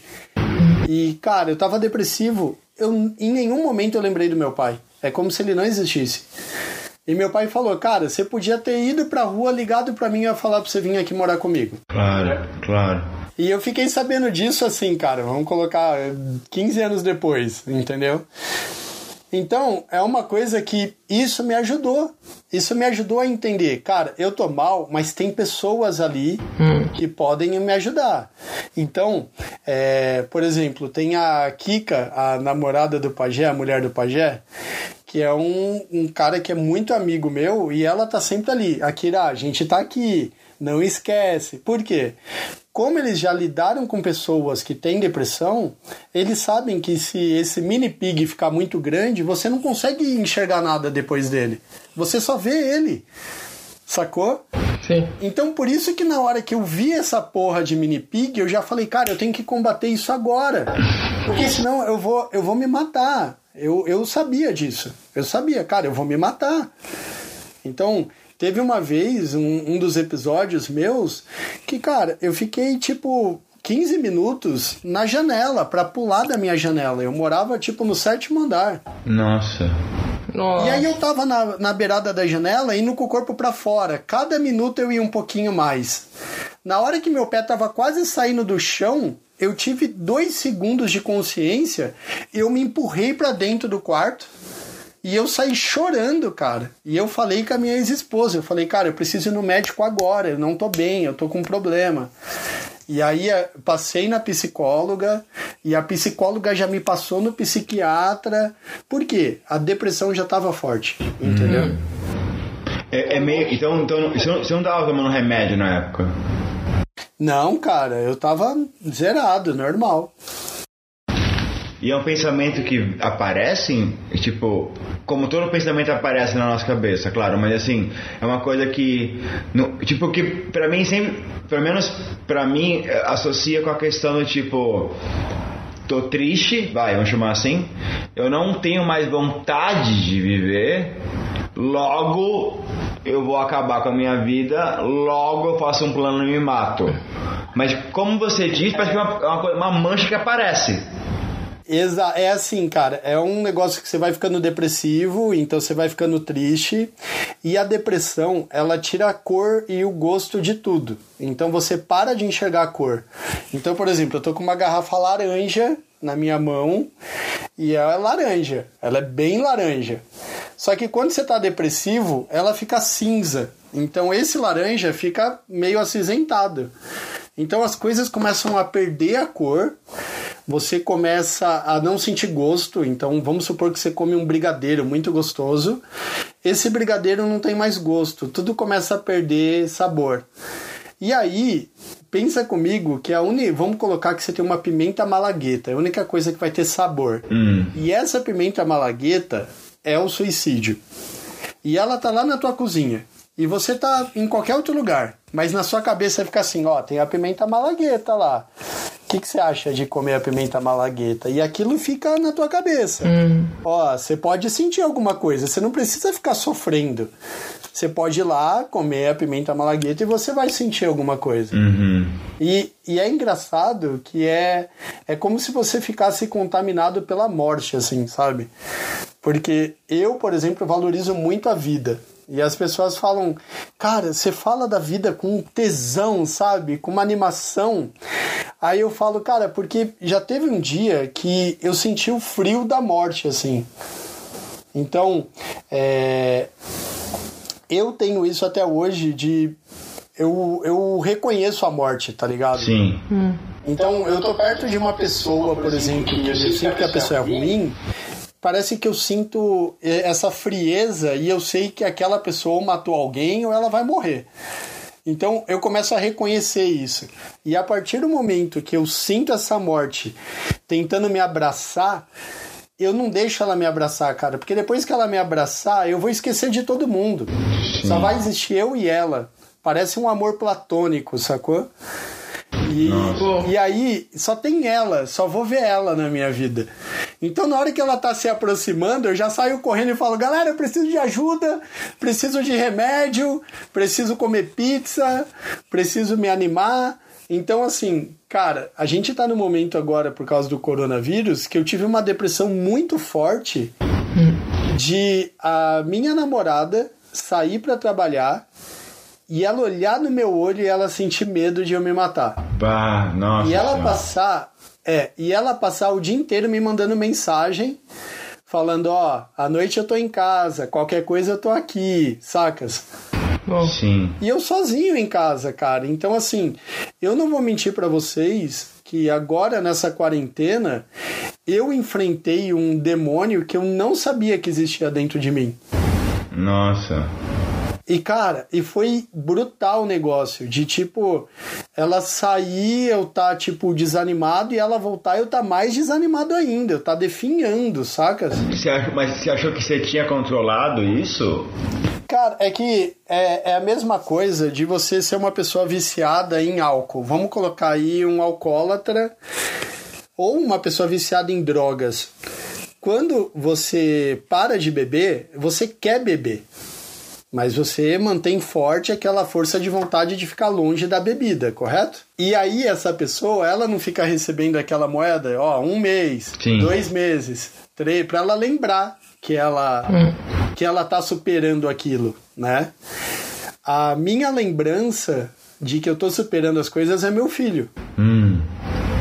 Então, toda vez, toda semana que eu ia lá, pegava meu filho, trazia ele para casa, dava banho, dava comida, isso me fortalecia pra caralho a não ficar depressivo. A partir do momento que eu não tive mais como ficar com ele perto de mim, cara, eu, eu comecei a ficar fraco de novo. E aí você fica sugestível. Sim, é. Aí eu entrei em depressão, então eu não, tô em depressão, mas tá tudo bem. Vou falar com a galera, eu vou ficar bem, eu vou dar conta, só que cada dia eu desci um degrau. Na hora que eu cheguei no porão, cara, eu olhei assim, eu tava no quarto e aí a minha namorada foi falar comigo e ela, e aí, tá tudo bem? Aí eu falei, acho que eu não tô bem. Aí ela, que que foi? Eu falei, cara, eu tô pensando em me matar. Mas a ideia veio e já foi embora. Só que ela sabe que isso é um gatilho, sacou? Uhum. E aí nessa hora ela olhou pra mim e falou: "E o que que você vai fazer?" Falei: "Ó, se voltar, eu já falo com a minha eu já falo com a minha psicóloga e aí eu resolvo." Só que assim, eu achei que tava tudo sob controle. Aí eu tinha que gravar um vídeo pro YouTube e, cara, eu tava sem coragem, sem vontade nenhuma. Aí na hora que eu entrei, tipo, no YouTube, assim, eu abri a live. E aí eu abri uma live pra tipo assim, galera, não vai dar pra eu gravar live, não tô bem, e não vai dar pra eu gravar o vídeo. E aí nisso entrou tipo cinco pessoas, assim, ao mesmo tempo. Brá! Aí eu, putz, aí eu, galera, eu só vim dar um recado e as pessoas, e aí, Akira, tudo bem? Como que você tá? Quer pão doce? Sabe? Sim. E as pessoas começaram, e aí eu, pô, não tô muito legal, o que que tá acontecendo? E aí eu, ah, eu não tô bem, eu tô meio depressivo. E cara, foi assustador, porque eu tava meio que tentando controlar tudo aquilo. E na hora que eu fui falando com as pessoas, para eu poder me comunicar, eu tenho que abrir Claro. tudo isso, esse sentimento, tudo. E aí eu, pô, não tô legal. E, cara, eu entrei numa crise de choro que eu quase tive um meltdown, assim. Ao vivo no YouTube. Crise. Ao vivo, numa live. E aí, Cara, a minha namorada tava no hospital, no plantão lá na UTI. E aí alguém mandou uma mensagem e falou, mano, o Léo não tá legal. Aí ela saiu. Entra no YouTube. Entra no YouTube. Não, vê. ela entrou no YouTube na minha live. Nossa. E eu, cara, e eu chorando, chorando, chorando, desesperado. E aí ela. Eu, tipo, tô lembrando agora, assim, dá até um nervoso, porque aí ela, meu, eu tô aqui, tá tudo bem, respira, sabe? E aí eu, gente, aqui tá acontecendo isso, tá envolvendo meu filho, eu tô preocupado com o trabalho, tem que pagar pensão, senão vou ser preso, sabe um monte de coisa assim? Sim, sim, sim. E aí, e eu, tipo, gente, tá foda, eu tô tentando segurar, mas eu tô com medo. E aí eu, eu abri o coração. Na hora que eu fui conversando com as pessoas, é, eu não queria conversar, porque é o que eu te falei, o mini pig, a depressão, eu vou chamar minha depressão de mini pig. Né? Quem não viu o começo? É, eu achei muito bom, cara, esse conceito do mini pig. Aí, na hora, na hora que eu, eu vi que eu tava deprimido, eu queria dar uma satisfação pra galera, só que eu sempre tive muita sorte, sabe? De pessoas que me. Eu sempre, quando conheço uma pessoa, eu sou muito autêntico. Então, assim, desde a primeira vez, Depp, que você me conheceu, você percebeu que eu sou muito autêntico. Hum, hum. Sim. Então eu troco ideia, falo e sem mentira, tá É. ligado? Se a, né, se a pessoa tá do meu lado e ela tá fedendo, eu falo, cara, você tá fedendo. Sim. É que na primeira aula com você, e que Né? o cara que fica falando e falando. Sim, eu falei, Pô. é tipo, eu cheguei, eu acabei de chegar, vou calar a boca e vou ver como que é tudo isso. E aí eu fiquei. Não, e, e assim, muita gente pegou e falou, cara, eu acho legal em você porque você é autêntico. Uhum. E até hoje eu não sei o que é isso. Porque as pessoas falam, não, é uma pessoa que ela é do jeito que ela é. E cara, eu sempre fui do jeito que eu fui. E eu só me fudi. Só que hoje eu, eu aprendi a. Olha, olha que louco isso. Eu aprendi a ser sincero com as pessoas. Sim. Então, na hora que eu entrei no YouTube, a galera, pô, cara, você não parece que tá bem. Eu não tentei mentir pras pessoas Sim. E falar, não, tá tudo bem. E aí, uma semana depois, eu me mato, sacou? Sim, claro. Sim. Então, eu peguei e falei, mano, eu tenho que ser sincero. Eu tenho que ser sincero porque toda vez que eu sou sincero, as pessoas me enxergam como eu sou. E eu não quero, cara, ser o macho alfa. Sabe? Tipo, não, manda aqui no peito do pai que eu resolvo, qualquer problema eu dou conta. Não, cara, não, não. E essa pergunta é muito cruel também, né? Essa pergunta, tudo Como? bem? A pergunta, e aí, tudo bem? É uma pergunta muito cruel, cara. Nossa, é. É. Porque você nem tá perguntando, e aí, como você está? Você já É. tá perguntando, tudo bem, né? Tudo bem. tipo, só fala ok. tipo, tudo bem, tudo, tudo bem. Né? O estrangeiro estranha muito. É. Verdade. Quando as pessoas falaram assim, cara, você não tá com uma cara muito legal, aí eu peguei, nessa hora eu comecei a abrir o coração. E, gente, ó, tô com problema, não tô legal tal. E nisso, a... eu não lembro quem chegou e falou assim: Meu, vamos fazer uma vaquinha virtual, sacas? Tipo, é, primeira coisa, é que assim. Eu, por culpa do autismo, eu tenho os problemas dividido em fatias. Uhum. Então, o primeiro plano que tava me deixando muito preocupado era pagar as contas. Então a galera falou: galera, vamos ajudar ele a pagar as contas. Aí é um problema menos para resolver. Aí, qual que é o segundo problema? Pô, é o filho dele. Aí a minha advogada já tava correndo atrás. Aí pelo menos eu consigo falar com ele por videochamada, que nem isso era pra estar rolando. Nossa. sério? Nossa. É. Ah, tá tendo um problema nesse sentido, ok. aham. Exato, e aí a gente conseguiu.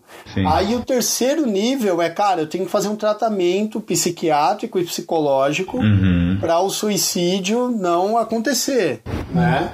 Mas E aí, cara, Sim, mas eu, eu, ah, tipo, tentando entender um pouco essa questão do, da, do suicídio, por dois motivos. Porque, primeiro que é um dos grandes tabu de, da, do, do nosso dia a dia, da sociedade, né?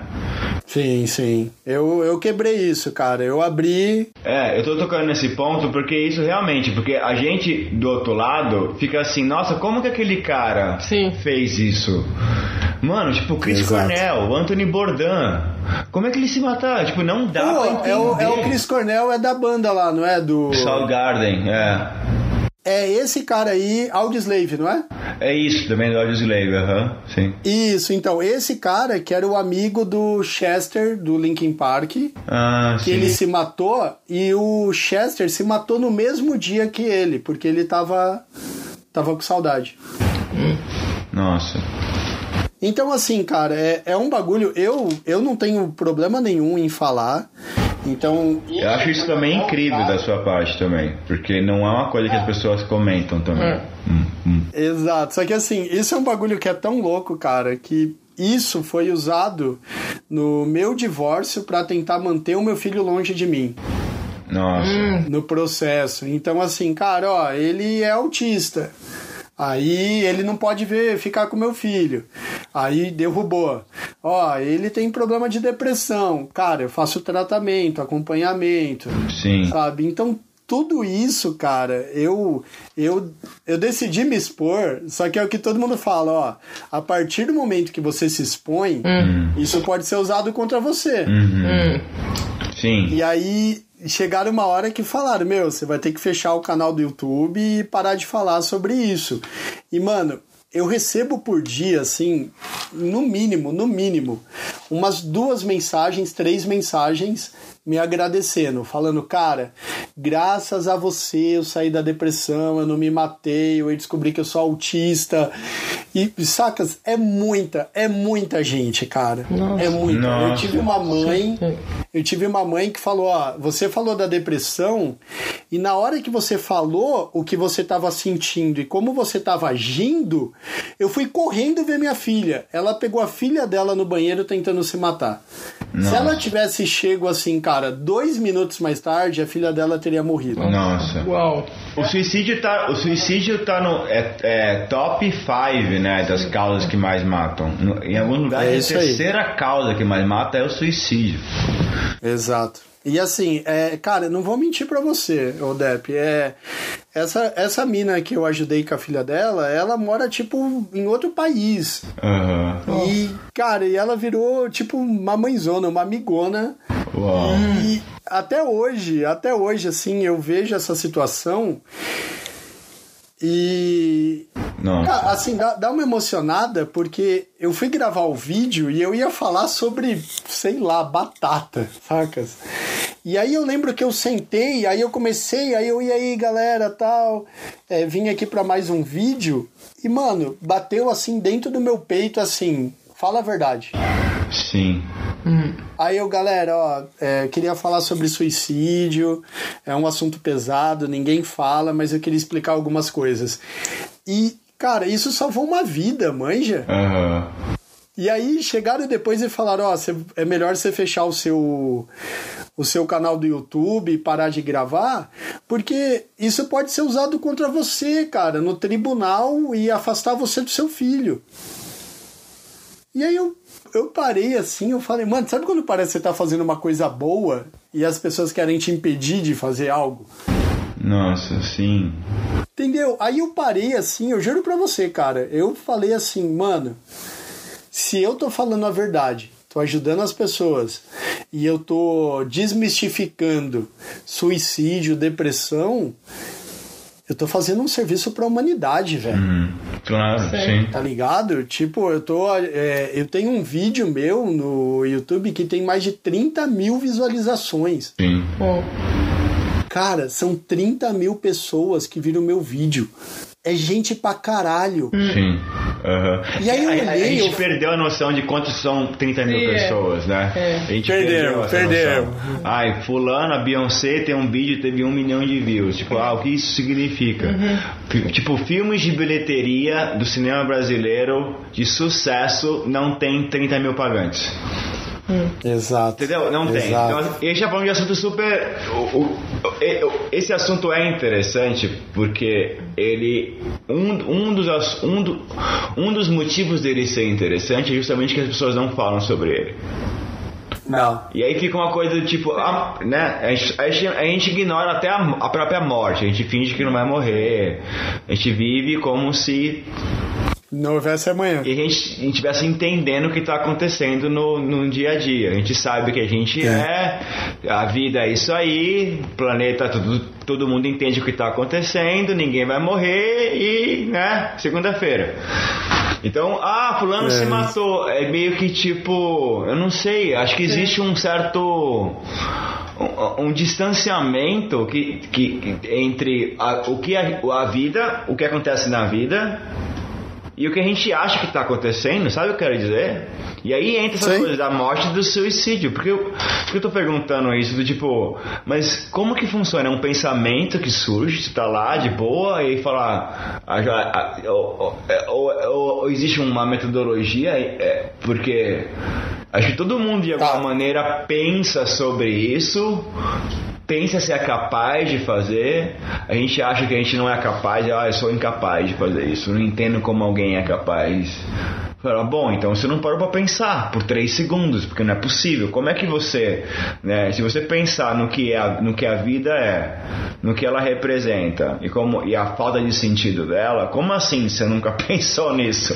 Então você não está pensando direito em algum nível, faz, entendeu? Faz todo sentido. É que assim, é uma coisa que você, você geralmente tá. Você, quando tá depressivo, é, você sente uma necessidade de finalizar aquela história. A sua história, sacou? Parece assim, parece um convite de. Cara, imagina que você tá no meio de uma floresta e o seu braço tá gangrenando, tá ligado? Porque você tá infeccionado. Hum. Você machucou o braço e ele tá gangrenando. E aí, cara, a única coisa que você pensa é assim, tá doendo tanto. Por favor, arranca meu braço. Hum. Arranca meu braço, eu não aguento mais. Sabe quando a pessoa tá tipo, cara, tá doendo muito a minha perna e o cara, ó, a gente já fez enxerto, é, tá, seus nervos estão apodrecendo e a pessoa, meu, pelo amor de Deus, amputa. Hum. Amputa, corta fora. Por favor, só corta. E é isso que acontece, cara. Tipo, chega uma hora que você. Você tá sentindo tanta dor, tanta solidão, tá ligado? Tanto medo, que você fala: amputa. Amputa a minha vida. Só que ninguém vai amputar. E aí, come... aí, cara, entra esses pensamentos intrusivos assim: e se você tomar todos esses remédios? Hum. E se você tomar 2 litros de água sanitária, sacas? Ou, e se você se pendurar na janela... Ele dá vai... planos, ele aparece planos na sua cabeça, um plano assim, aparece, uma solução. Cara, você tá uma, planejando. Uma, um mecanismo. Você põe um pé aqui, põe um outro pé aqui e plat prof. E vai, e vai. Tipo, ó, pendura. No meu caso é assim, cara. Eu fui. Foi um negócio muito assustador, porque assim, eu tava depressivo, tava tendo vários desses pensamentos. E aí teve uma hora que era assim, tipo, tá, beleza. Eu tô tendo esse monte de pensamento, é uma bosta, mas eu tô bem, cara. Tô, tô tranquilão, eu dou conta. É só uns pensamentos idiota. E quando eu vi, eu tava na beirada da janela com o corpo para fora, cara. Nossa. Sacas? Então é um bagulho que você não tem muita noção, entendeu? Por exemplo, o Chester, ele se matou enforcado, só que assim, ele bebeu, tá ligado? Ele bebeu pra caralho. E aí ele bebeu, simplesmente o pensamento bateu e ele falou: é a melhor solução, e vai. O Avicii, aquele DJ famoso, hum. sacas? Sim. O Avicii é a mesma coisa, cara. Ele, ele tava no apartamento. Também? Eu não sabia. Ele se matou? Esse, esse DJ? Ele se matou. Ele tava no apartamento e aí ele tava bebendo um champanhe, ele jogou a garrafa na parede, a garrafa quebrou, ele pegou os cacos do champanhe e cortou os pulsos, cara. Nossa. É, então, a gente tem aí várias pessoas que se suicidaram e, cara, o Avit é um puta DJ que tá todo mundo ouvindo ele agora e tem muita gente que nem sabe que ele morreu. Nossa, eu não sabia é, disso. Também não. É, porque o cara, o cara fez dinheiro, tá ligado? Ele fez grana E, cara, é melhor. A ignorância é uma benção, entendeu? Ignora que o cara se matou, entendeu? E, e, e quando vem esse É, pensamento, é meio que um pensamento tipo um sonâmbulo que tá dormindo e quando vê tá no meio da sala. É, po- pode comigo aconteceu assim, essa vez aí da janela. Teve uma vez que eu tipo comecei a cortar o braço. Então, a depressão, ela, ela muitas vezes vem com automutilação. Sabe aquelas pessoas que cortam o braço, e fica cheio de cortezinho? Sim. essa dor da automutilação, ela traz um, ela traz um conforto psicológico, porque a dor, ela produz dopamina. Uhum. Então, como você está sentindo dor, o seu cérebro fala, cara, tá doendo. Vamos produzir um anestésico.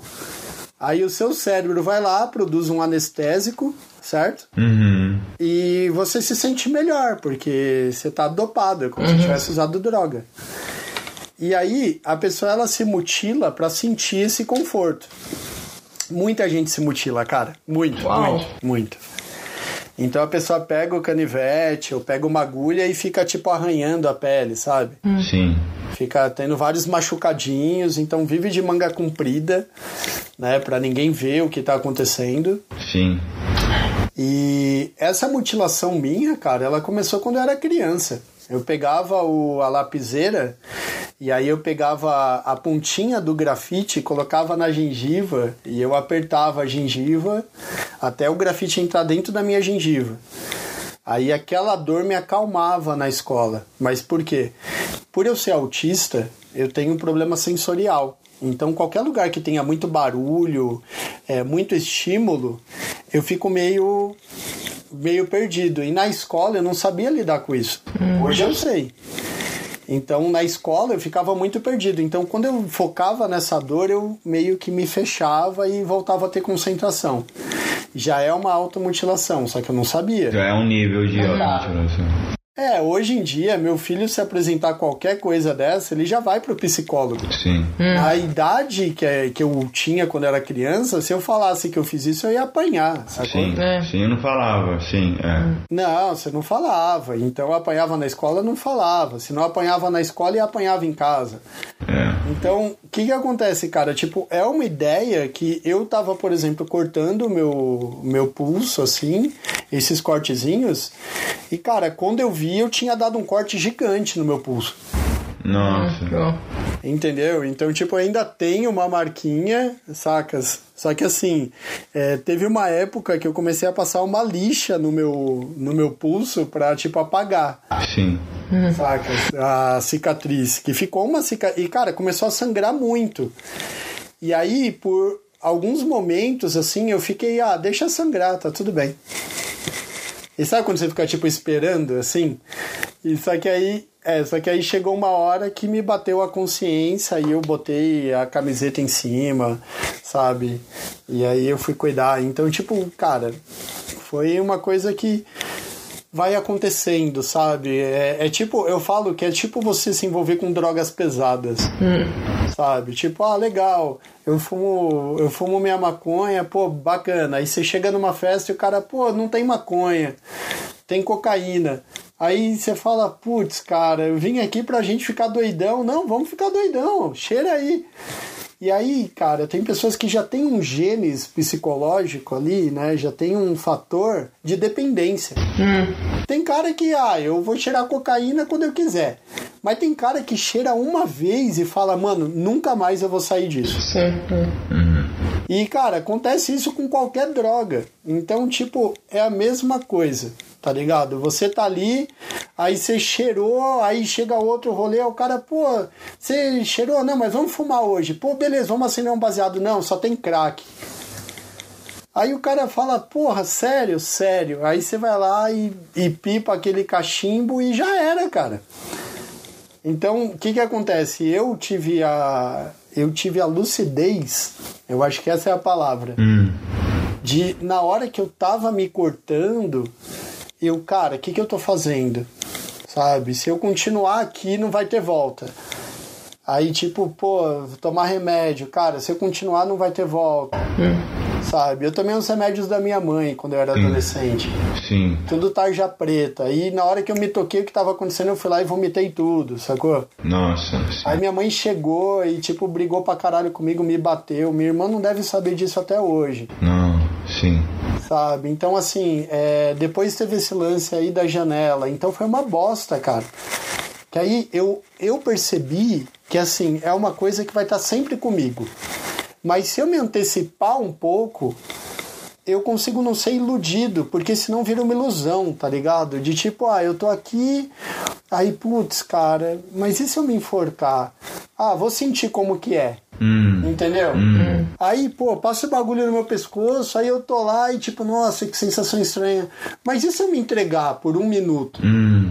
E cara, nesse um minuto você morre, sacou? Uhum, claro, sim. sim. Ah, É, é quando os acidentes acontecem, né? É, é aquela ideia de você tirar a carta e você tá dirigindo, e cara, você olha o carro, ele tá 140. E você fala, mano, eu nem tô sentindo que eu tô a 140. Sim. Sim. Mas e se eu chegar a 160? Sabe? Eu já cheguei uma vez a dirigir a 180 por hora, cara. E aí eu lá e eu falei, mano, eu tô no modo louco, porque se meu pneu for agora, acabou. Sim. É. Não tem a mínima chance de eu viver. Não tem, cara. Nem airbag segura. Eu tô a 180, eu tô a quase 200 km por hora. É. Se for um golzinho ponto zero, então já é. Sim. Exato, cara. Nessa hora eu cheguei. Nessa hora eu cheguei. Aí eu comecei a me tocar. A tendência suicida, ela existe em todo mundo. Hum. Só que ela muitas vezes é disfarçada em tipo, ah, vamos beber um pouco mais. Sabe, o cara, não, ela me largou, aí o cara começa a beber, aí, ô, já bebeu já, hein? Melhor parar. E o cara, não, eu não vou parar, não, eu vou beber mais. Sim, sim. Aí o cara entra em coma alcoólico, tá ligado? Sim. Sim. Aí o cara, tipo, é a mesma coisa, o cara pega o carro e acelera 200 por hora, numa estrada bosta. É, comportamentos altamente destrutivos, né? Sim. Exato. Esse comportamento destrutivo, ele é a primeira etapa de um comportamento suicida. Uhum. Então eu passei por uma fase na adolescência, na juventude, completamente destrutiva em relação à bebida, droga e comportamento. Uhum. Depois eu fui passando para a parte, e aí eu tive a parte suicida. Sim. Depois eu perdi a parte destrutiva e fiquei mais na parte suicida. Sim, sim. E aí eu percebi, cara, eu falei, cara, isso tá aqui, não tem como tirar. Mas tem como eu conviver. É tipo eu tá doente e eu tenho que tomar remédio. Sim. Então, assim, eu tenho uma doença. Essa doença se chama depressão e suicídio. Sim. Então, o que, que eu faço hoje? Acompanhamento psicológico, tá? A semanal, quando está em crise, quando não está quinzenal. Acompanhamento psiquiátrico mensal. Eu tomo medicação. Aí eu faço isolamento social. Se eu não tô bem, eu não fico me forçando. Porque, cara, se você ficar se forçando, você se desgasta. Sim. Se você É. se desgasta, você fica fraco. E se você fica fraco, você fica frágil.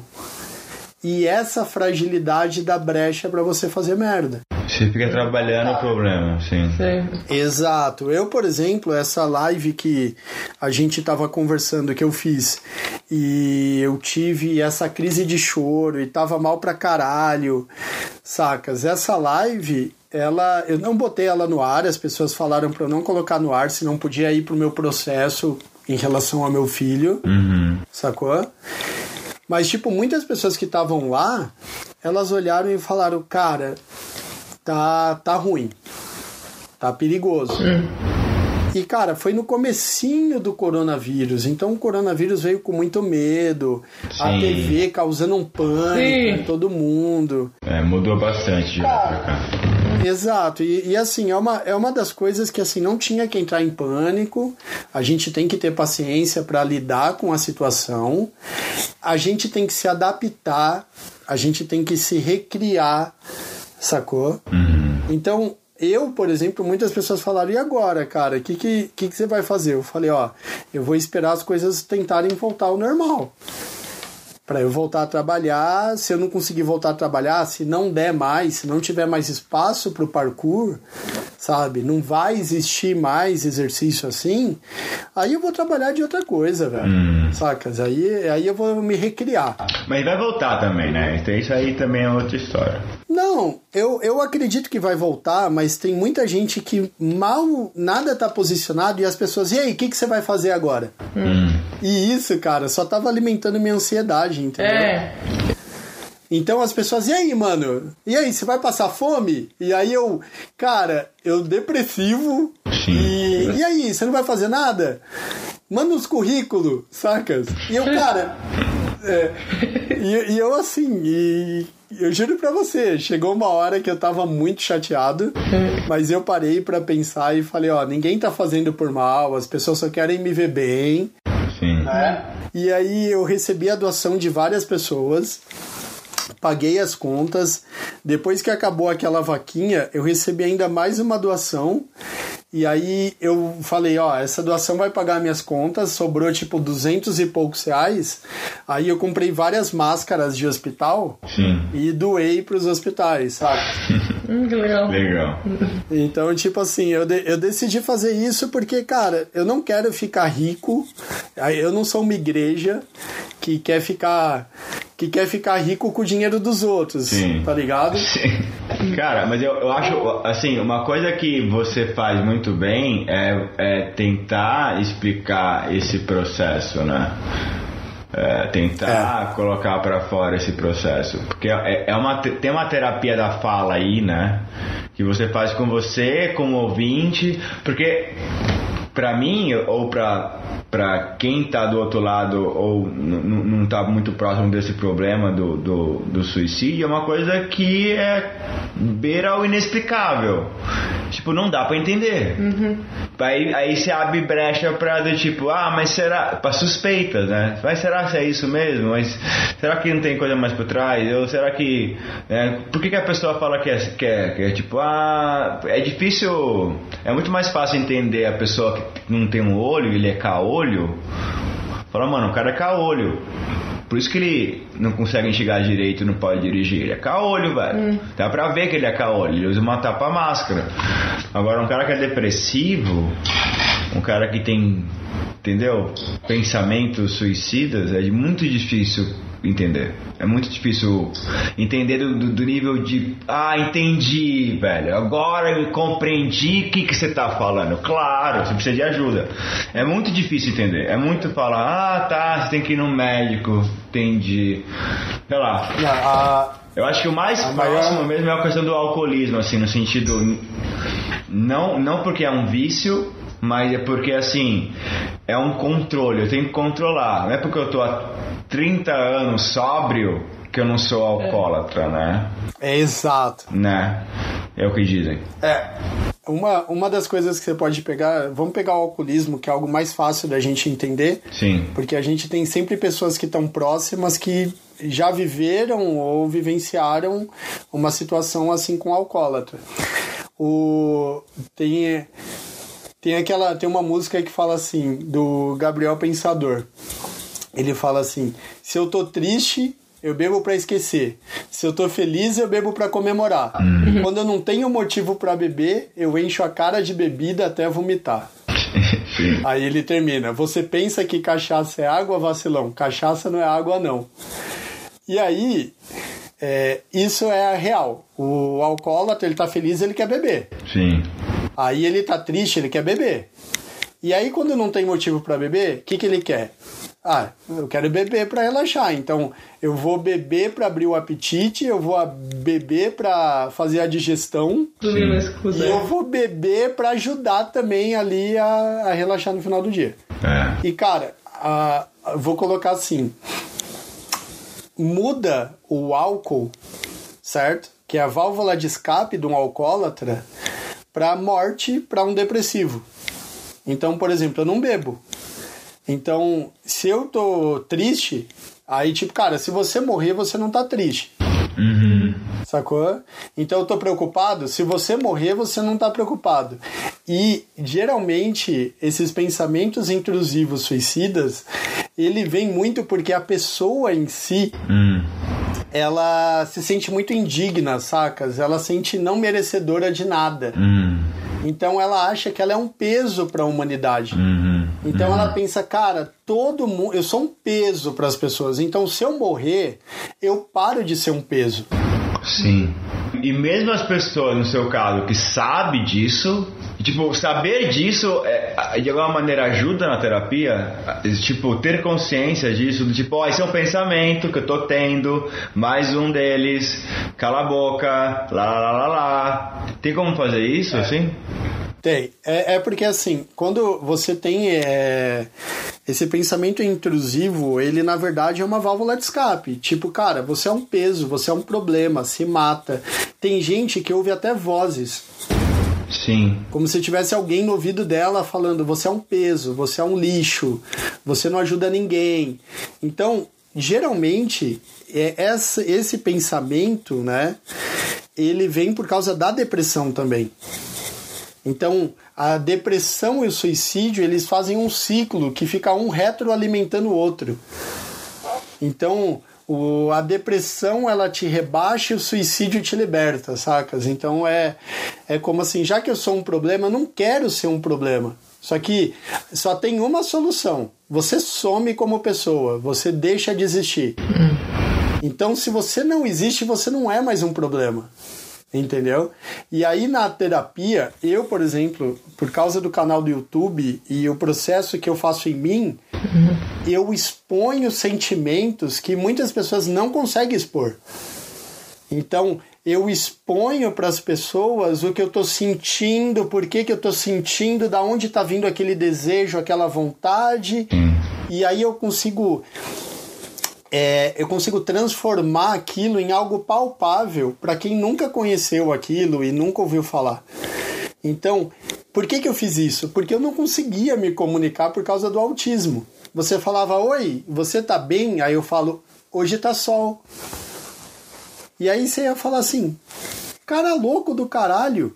Sim. Só que na hora que você perguntou, oi, você tá bem? Ao invés de eu te responder, ah, eu tô bem, mas eu tô bem porque hoje tá sol, eu só falava hoje tá sol. Uhum. Hum. Então, ah, você tá triste? É, eu tô triste porque hoje tá frio e eu não pude sair. Então a pessoa perguntava para mim: Você tá triste? Aí eu falo: Eu não posso sair. Uhum. Sim. Então, é essa lacuna comunicativa que existe no autismo, eu um dia percebi que ela existia. Hum. Que faltava complemento para eu poder criar essa ponte com a outra pessoa e ela me entender. Então essa ponte não podia ser só onde eu atravessava, a pessoa também tinha que atravessar e eu tinha que conseguir entender ela. Sim. E aí, aos poucos, eu fui criando várias madeiras e fui criando essa ponte. Então eu cheguei num nível do autismo que muitas pessoas não têm. Hum. Então eu, ao invés de eu ter essa comunicação tão sequelada, sabe? Sim. De, de eu não conseguir falar o que eu estou sentindo, eu aprendi a preencher essas lacunas com informação, com detalhes. E na hora que a pessoa, aí agora chegando na aba pendente. Sim. Que essa é a pergunta. Na hora que a pessoa vai fazer o tratamento, o acompanhamento psicológico, muitas vezes ela não consegue preencher essa lacuna. Então ela não consegue chegar na psicóloga e falar, ó, oh, eu tô pensando em me matar, ou eu tô tendo pensamentos de formas que eu posso me matar. Uhum. Ela só chega lá e fala, ó, oh, eu tô muito triste e tô tendo uns pensamentos estranhos. Que pensamento? É uns pensamentos esquisitos. Uhum. Aí vai do profissional aprender a ir cavucando aquilo, a pular essa ponte para conseguir entender o que a pessoa está falando. Sim. Então, existe muita pessoa suicida que geralmente está do seu lado e você nem imagina. Sim, sim, sim. A pessoa tá do seu lado e ela tá pensando em se matar, mas ela tá junto com você numa mesa de bar bebendo e sorrindo, sabe? Claro, é, claro. É isso. Ela não vai se falar. A gente que não tá acostumado, que não conhece nada, não, não vai saber detectar isso. Exato, cara. E isso é muito complicado, isso é muito triste. E é uma das coisas que eu aprendi a fazer foi falar com essas pessoas, entendeu? Hum. E falar com essas pessoas que o primeiro passo para elas ficarem bem é elas chegarem e pedirem ajuda. Sim. Desabafar. E é algo que hoje eu faço, cara. Eu faço assim, mano, eu vou explodir. E eu vou explodir sozinho, mas eu vou compartilhar com a galera. Porque quando eu fui falar no vídeo, é, nessa live, cara, eu tava envergonhado pra caralho. Eu tava com ramela escorrendo, nariz escorrendo, tudo inchado, olho inchado de chorar, falta, falta de ar, sabe?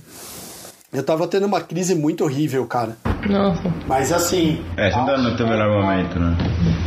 É, na, na hora que aconteceu assim de eu tá na crise pesada, uma das pessoas falou com a minha psicóloga e falou: Meu, o Akira tá numa live tendo uma crise. A minha psicóloga na hora pegou o celular e me ligou. Aí você vai perguntar, pô, não é normal fazer isso.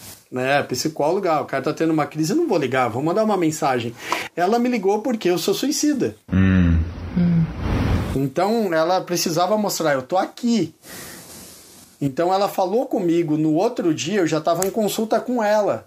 Hum. Aí no outro dia à tarde eu já estava em consulta com o psiquiatra, tudo online, sacou? Hum. Então assim, eu tive um amparo, cara. Eu tenho a sorte assim, eu não eu não pago a minha psicóloga porque eu indico ela para todo mundo. Então vem gente do Brasil inteira passar na minha psicóloga. Brasil inteira, Brasil inteiro. Então, assim, é, a minha psicóloga vem cara da Bahia fazer consulta com ela, sacou? Legal. Então, isso é um reconhecimento que foi assim: o cara viu meu vídeo e falou: Akira, eu posso falar com a tua psicóloga? Pode. É. Eu ia falar que justamente, né? Porque quem. A gente tá do lado de pessoas que têm esses pensamentos e não sabe e não, nunca e não vai saber, só. às vezes sabe só tarde demais, justamente porque uma- é muito difícil dividir isso. É muito difícil você falar, mano, eu tô tendo pensamento. Tipo, quem que fala, quem que divide isso, entendeu? Você tem que. é, é, é, é, sabe? É uma. é, é, existe toda uma, uma questão que eu acho até. Existe uma. Por um lado, toda uma rede de apoio. Da, da, sobre essas questões, mas assim, é muito, você tem que se ficar muito vulnerável.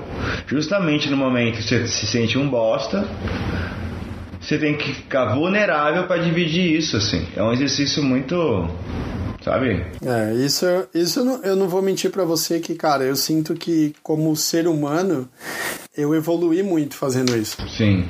E muitas pessoas falaram, cara, eu vou fazer isso também. E a pessoa gravou um vídeo e falou, mano, não dá.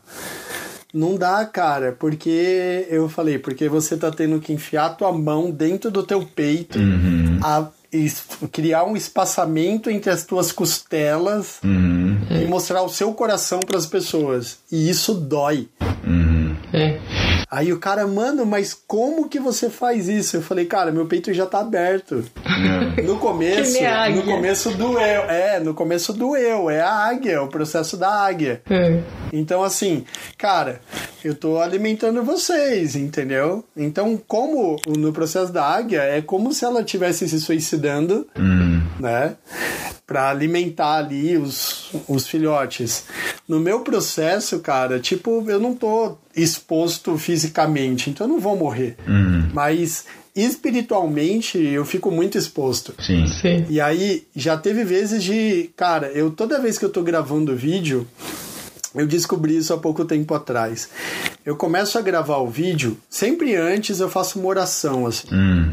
Mas eu, fa eu não faço uma oração exclusiva para Deus, eu faço pro universo. Hum. Porque eu acho que Deus pode estar muito ocupado também. Sem dúvida, ele deve estar. E, e o universo, ele tá equilibrando tudo. E aí, eu faço essa oração, tipo, e cara, às vezes eu vou falar sobre uma coisa e na minha cabeça fala, meu, fala sobre compulsão alimentar. E aí eu falo aquilo e, cara, bate certinho. Da pessoa pegar e falar, meu, eu tava indo pro hospital já, porque eu tava com crise, você me ajudou. E aí eu falo, caralho, mano, tipo, sabe, é como se eu estivesse sendo usado, e isso é muito gostoso. É, e assim, na hora que eu tô falando, eu tenho muito vídeo meu que eu tô com muito sono, cara. Então, assim, eu tô falando com vocês agora, você percebeu que eu não fiquei bocejando? Sim, aham. Não. Cara, eu tô gravando um vídeo, eu paro aqui agora e vou gravar o vídeo pro YouTube, eu começo a bocejar. Sim. E aí, uma pessoa falou, cara, isso é mediunidade. Sim. Geralmente as pessoas, quando elas ficam bocejando, são porque tem vários espíritos e eles vão te acalmando, eles vão te dando energia. É. E aí eu parei assim, eu falei, pô, eu não quero esse monte de espírito em cima de mim, não. e aí falaram, ó, são espíritos de luz que fazem você sentir. E aí eu falei, porra, realmente eu sinto que eu fico relaxado, sabe? Só que, cara, eu faço um, um processo de autoanálise. Então, na verdade, muitos vídeos eu tô com algum problema. Então, ó, eu tô com um problema. Eu tô bebendo demais. Aí eu gravo o vídeo, galera, eu tô bebendo demais. E eu descobri que eu tô bebendo demais porque eu tô nervoso. E eu tô nervoso por causa. E aí, eu, aí conforme eu Você vou se autoanalisando. Analisando, é como se eu pegasse um, programa, um programa Sim. e eu fragmentasse ele Sim. em milhões de peças e eu fosse pegando as peças que estão com defeito. Sim. Na hora que eu pego essas peças e tiro, eu monto tudo de novo e eu tenho a solução do problema. Sim. Aham. Qua- Entendi. E na- aí eu, eu dou essa solução para as pessoas e elas falam: caralho, É. você resolveu a minha vida. É. É, você fragmentou, fez o trabalho para elas. E você só se Exato. expôs, né? Você não só se expôs, mas você. É um pouco. Vou fazendo de novo o paralelo do. do das pessoas, os alcoólatras, é que no, no, no alcoólatra, no AA, tem a rodinha e cada um conta a sua história. E você Sim. pode estar lá e, e é, e é justamente esse exercício, né? Você percebe que aquele cara que está de pé falando a história dele tem muita coisa em comum com a sua história. E aí você fala, pô, É nada aconteceu. Ele compartilhou a história dele, eu aprendi com isso e ele continua vivo, de pé, falando, tomando água. O mundo não parou. As pessoas não se importam tanto com as nossas histórias como a gente acha que elas vão se importar, né? Então no dia seguinte cada um cuida da sua vida. Então você meio que perde o medo de compartilhar. Você fala, ah, nada aconteceu e eu não menti. É incrível, porque tem um, eu acho que é muito isso também, né? Tipo, é, existe um certo conforto, acho que se falou algumas coisas da verdade, assim, existe um certo conforto em não em seguir a verdade, seja ela qual for. E aí pelo menos eu sei que, né? Então, isso que você falou agora da, de se de se abrir, está seguindo aquilo que você quer falar. Eu quero falar sobre isso, eu vou seguir falando sobre isso. E não tem problema em compartilhar. Aquela pessoa que nunca fez isso na vida é muito difícil para ela mesmo. E só o fato de você contar a história e só o fato de, de as pessoas não contarem esse tipo de história, tanto faz, entendeu? Se foi na janela, se, se é uma, uma pequena crise, se é uma grande crise. Existe uma questão aí de compartilhar, que você faz isso muito bem também, acho bem legal. É, eu uma das coisas que eu decidi para manter é, funcionando de verdade esse processo verídico das falas é não editar meus vídeos. Então meu vídeo não tem edição. Então isso é uma coisa que tipo assustou muito no YouTube, porque o YouTube tem um processo. E cara, eu edito vídeo bem pra caralho. Então, assim, os vídeos da Parkour Brasil, eu que editei, bota música, corta, transição. Eu faço um bagulho muito bom em edição de vídeo, porque eu sou muito cuidadoso. Legal. Então, assim, é uma coisa que se o parkour não der certo, eu vou começar a editar vídeo. Eu já tenho pessoas vindo falar comigo pra isso. Ah, a gente tava pedindo também pra você. Não entendi, não A gente entendi. tava pedindo pra você também edição de, de áudio. É, eu já fiz edição de áudio também. E uma das coisas que eu, eu percebi é que, assim, é, a partir do momento que você pega algo editado, você tá mascarando a verdade, sabe? Uhum. Então é a mesma coisa assim, você tem você tem a Eiffel, você já viu ela sem maquiagem. Agora você vê a pessoa maquiada, com o cabelo tal, ela tá na melhor condição dela. Uhum. Quando você vê ela sem maquiagem, ela tá mostrando a verdade pra você, ó, eu sou assim. Uhum. Espero que seja o suficiente pra você continuar comigo. Sim. Sacou? Então, eu, na hora que eu tava no YouTube, eu percebi assim, eu falei, cara, eu posso editar e cortar fala. E aí eu falo uma besteira, eu tiro. Se eu falo algo errado, eu tiro. Aí eu vou estar tá sempre tendo razão, sempre bonito, sempre com visual atualizado. E eu falei, não. Eu quero que eu quero que as pessoas vejam as transições. Sim. Então, mas a transição do meu pensamento, não que eu editei. Sim. Sim. E aí chegou um ponto que eu comecei a gravar e cara, tem vídeo que eu tô gravando e eu eu como eu tô com o peito aberto, por exemplo, tem um vídeo que eu tô falando do meu pai. É um vídeo que eu tenho muito orgulho de ter feito. E eu tô falando do meu pai, cara, e aí do nada eu começo a chorar. Uhum. Porque eu tô relembrando tanto detalhes que eu nunca relembrei, mas no vídeo ali eu, eu quero esmiuçar. Eu quero pegar cada detalhe e eu quero, sabe, ver ele e, bem de pertinho. E geralmente quando você não tá gravando, não tá fazendo nada, eu olho o detalhe de longe e guardo. Mas naquela hora que eu tava vendo aqueles detalhezinhos, eu vi o quanto meu pai é foda. Hum. E o quanto meu pai sofreu também por causa da minha criação. Sim. Hum. E aí aquilo, cara, você no vídeo, você consegue ver na hora que eu tô, eu tô entendendo isso, que eu tô chegando a essa conclusão. E é real, então eu tô falando e do nada eu, mano, e aí eu começo a chorar. Sim. Uau. E aí eu tô chorando e eu quero voltar e não consigo voltar. E, cara, e não é assim. Se eu tivesse editado o vídeo, eu cortaria isso. Hum. E aí, cara, já teve vídeo que eu tô assim contando um negócio e eu falo, ó, não tô bem, eu vou desligar. Então eu, eu fui assediado quando eu era criança, eu fui estuprado quando eu era criança. Eu gravei um vídeo falando sobre isso. Sim, uau. E cara, tipo, eu tava falando, eu olhei pra câmera e falei, não consigo continuar. Não tô bem, não tô legal. Uhum. E aí eu desliguei a câmera. Uhum. E aí todo mundo parou e ficou tipo, caralho, mano sacas? Sim, aham. Porque eu, eu tava falando sobre é, pessoas assexuadas. Sim. E eu tive uma fase assexuada, mas aí eu percebi que eu essa fase que eu tive assexuada, sem ter interesse em sexo, Sim. era porque eu tinha sido abusado sexualmente. E na hora que eu tô falando isso, o assunto ele vai indo pra fonte da onde aquilo começou. Sim. E aí eu mergulhei naquilo e eu tô falando no vídeo. Sim. E aí o bagulho foi crescendo, cara, que chegou uma hora que eu falei, nossa, tá pesado demais, eu quero parar. Sim. Uhum. Aí eu paro e aí eu faço outro vídeo. Depois, que eu bebi uma água, respirei, mas é isso, Akira. Mas no, o fato, o legal dessa história uhum. é que você parou. O legal dessa história que você acabou de contar é que você quis parar, falou por que, que ia parar e parou. Você entendeu? É. E as pessoas percebem isso. Uhum. Fala, nossa, o cara tava num bagulho. Sim. E aí de repente ele fala, não, não aguento, mas ele parou. E ele parou. E a gente fica impressionado porque você foi honesto com a gente. Porque a gente sabe quando o outro tá mentindo também. Quando o outro entra naquele modo filtro do Instagram, que tudo começa naquele um certo tom de voz, e aí você fala, ah, ok. Sim. Você tá sendo um pouco liso aqui, então vamos ser liso também.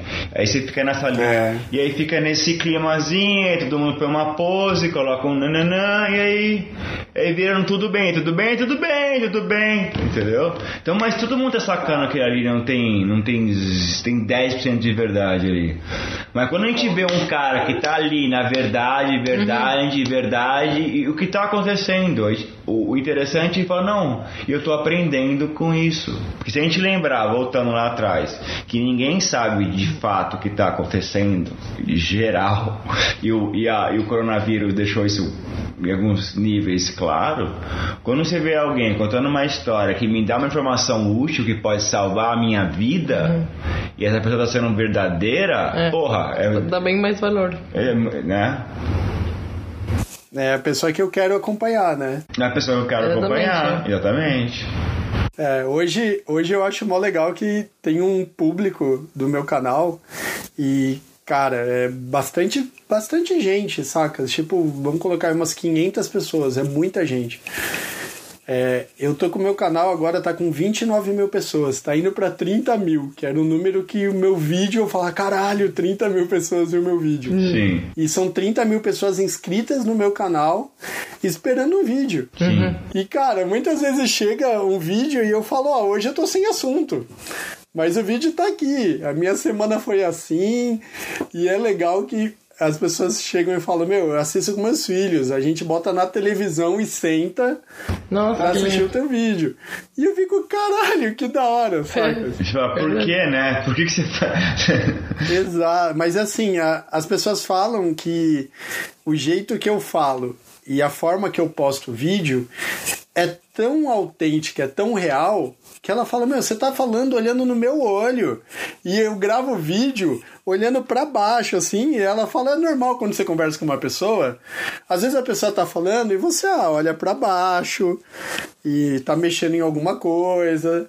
E tem gente, e youtuber normal, eles ficam sempre na câmera, né? Tipo, oi, e aí? E lá lá lá, e não sei, né? Sempre é com aquele contato. E eu não, cara. Tipo, eu olho assim e, e, e vou levando. E aí as pessoas falam que isso parece que eu tô conversando realmente elas pode naquele ser. exato É. momento.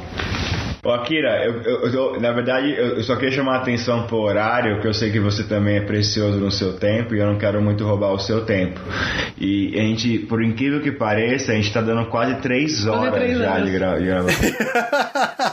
é tipo, a gente nem falou do parkour, que era o assunto, pô, era tipo, vamos começar pelo parkour, né? Mas essa ideia, como, como você fala que grava seus vídeos sem editar, a gente quer fazer isso no podcast, tipo, natural, se alguém peidar, peidou, acabou. Mas a gente faz mais um depois que a gente faça parkour, que eu acho que é um assunto. Tá, demorou, demorou. Eu, aí eu conto tudo, tudo pra vocês o que ninguém sabe do parkour. Sim. Agora, é, Akira, eu não, eu não posso deixar de, de aproveitar a- o momento e dizer que se é, você tiver qualquer problema em algum nível nesse sentido, você pode mandar uma mensagem pra gente também que a gente pode responder em qualquer momento. Demorou, demorou. Eu mando sim, cara. Tipo, é, a gente, é, a gente gosta de conversar também, então acho que no mínimo a gente pode conversar. A gente pode falar sobre mais sobre ratinhos e mini pigs que crescem. pig. Porque tem uma. Eu lembrei de uma, uma fábula indígena americana. Ela é da mitologia norte-americana. Não sei qual, qual tribo, se é Cherokee, mas é alguma dessas tribos americanas famosas, assim. Que o, o menininho, o índiozinho, chegou pro pajé e, e falou é, pro pajé é, que, ele, que ele sonhou, que ele. alguma coisa que ele sentia, que ele tinha dois lobos dentro dele, o lobo mau e o lobo bom. E como é que ele ia fazer? E, e aí o, o pajé. Eu tô acabando com a história, mas o, o pajé olhou pra ele e falou: Você alimenta só um lobo. O lobo que você quer que sobreviva. Então, tipo, é, se você não quer que o lobo mal, o lobo ruim cresça, você não, não, dá, não joga bacon pra ele. Você dá carne só pro outro lobo, né? É, você não vai cegamente. Então, acho que tem um certo, tem um, um conjunto de coisas que a gente pode fazer, que é trabalhar isso e ir pra esse alimentar só o, o lobo que a gente quer alimentar. A gente falou muito de animais, a gente falou de gatos, Sim. a gente falou de cobras, a gente falou de, De gavião. de águias que se depenam o próprio peno. Podcast é zoológico. E o nome do podcast é Macaquinhos, é, é excelente. Não, não, eu já sei. Coloca Tiger King, Isso, é. eu sei. que tá em alta, aí todo mundo vai ouvir. Todo mundo ouve dizer. Não, é, ó, eu, eu agradeço o convite. Obrigado. Obrigada. É, foi legal, foi legal compartilhar com vocês algumas coisas que, tipo, mesmo assim eu tendo a Eiffel como aluna no parkour, me conhecendo já há bastante tempo, ah, a gente acaba não tendo como conversar sobre tudo isso porque eu nem abro. Sim. É, eu tento não misturar muito parkour com autismo, por exemplo. E aí eu tento não misturar muito o autismo e o parkour com depressão, sabe? Eu Sim, tento claro. manter os tópicos isolados. Deve atrapalhar na hora de pular do prédio, com certeza. Exato, cara. Porque. Senão, às vezes, eu tô passando um exercício e a pessoa fala, pô, ele tá passando isso porque ele é suicida. Entendeu? Tipo andar numa ponte, né? E Sim, nossa, agora a gente era na ponte. andar na ponte é complicado. É. Só que é, é legal porque na hora que eu tô dando aula, eu tenho essa noção Hum, de que todo mundo tem aquela centelha de cara, a morte vai vir. E aí a pessoa tá andando em cima de uma ponte, ela tipo, será que ela vem agora? Sacou? sim. E, Sim. e é uma coisa que eu ensino assim, cara, você vai aprender a não chamar isso. Sim. Como eu conheço, eu sei como não chamar. E isso é muito importante passar para as pessoas. Sim. Legal. Então tem muita gente dark aí que quer ensinar você a chamar, quer te manter depressivo, com medo, preocupado. E eu coloquei como uma das missões de vida assim, ensinar você a não chamar. Eu sou o lado contrário. Ah, legal, legal. Eu acho que é impossível. Eu acho que tem muita gente que teve, tem e tá controlada e são pessoas, sabe, que você, tipo, na- ne- nem na superfície, se em vários ângulos, você não, não diz que a pessoa teve isso no passado. Eu acho que isso é, sem dúvida. Mas obrigado, Akira. Eu não quero mais tomar seu tempo. Eu vou agora conversar aqui com a minha namorada aqui para nós pedir uma pizza hoje. Que ela tá de folga hoje, eu quero aproveitar o restinho da noite. Tá bom? Obrigado, Akira. galera. Obrigado, Akira. A gente se Boa fala. tarde. Beijo. Tchau, tchau. Tamo Obrigado. junto. Boa noite. Vocês acabaram de vir o Leonardo Akira. A gente queria ter falado mais em detalhes do parkour, mas acabamos falando de outros assuntos bastante interessantes que eu pessoalmente conheço bem pouco, ouvi falar bem pouco como é, o autismo, mas eu recomendo vocês é, fazerem uma aula experimental de parkour, porque o Leo é realmente uma pessoa incrível. É, ele, nessas aulas de parkour, ele te ensina realmente como superar teus medos, superar teus limites, como forward. E ir para frente e tomar decisões em situações difíceis. E além disso, ele tem também um podcast, ele tem um canal no YouTube onde ele fala do autismo e ele faz também vários outros projetos, tem vários conhecimentos sobre muitos assuntos e eu quero convidá-lo para um próximo episódio. O canal dele é parkourbrasil.com.br. No YouTube é Leonardo Akira. E no podcast é podcast com K. E até o próximo episódio. うん。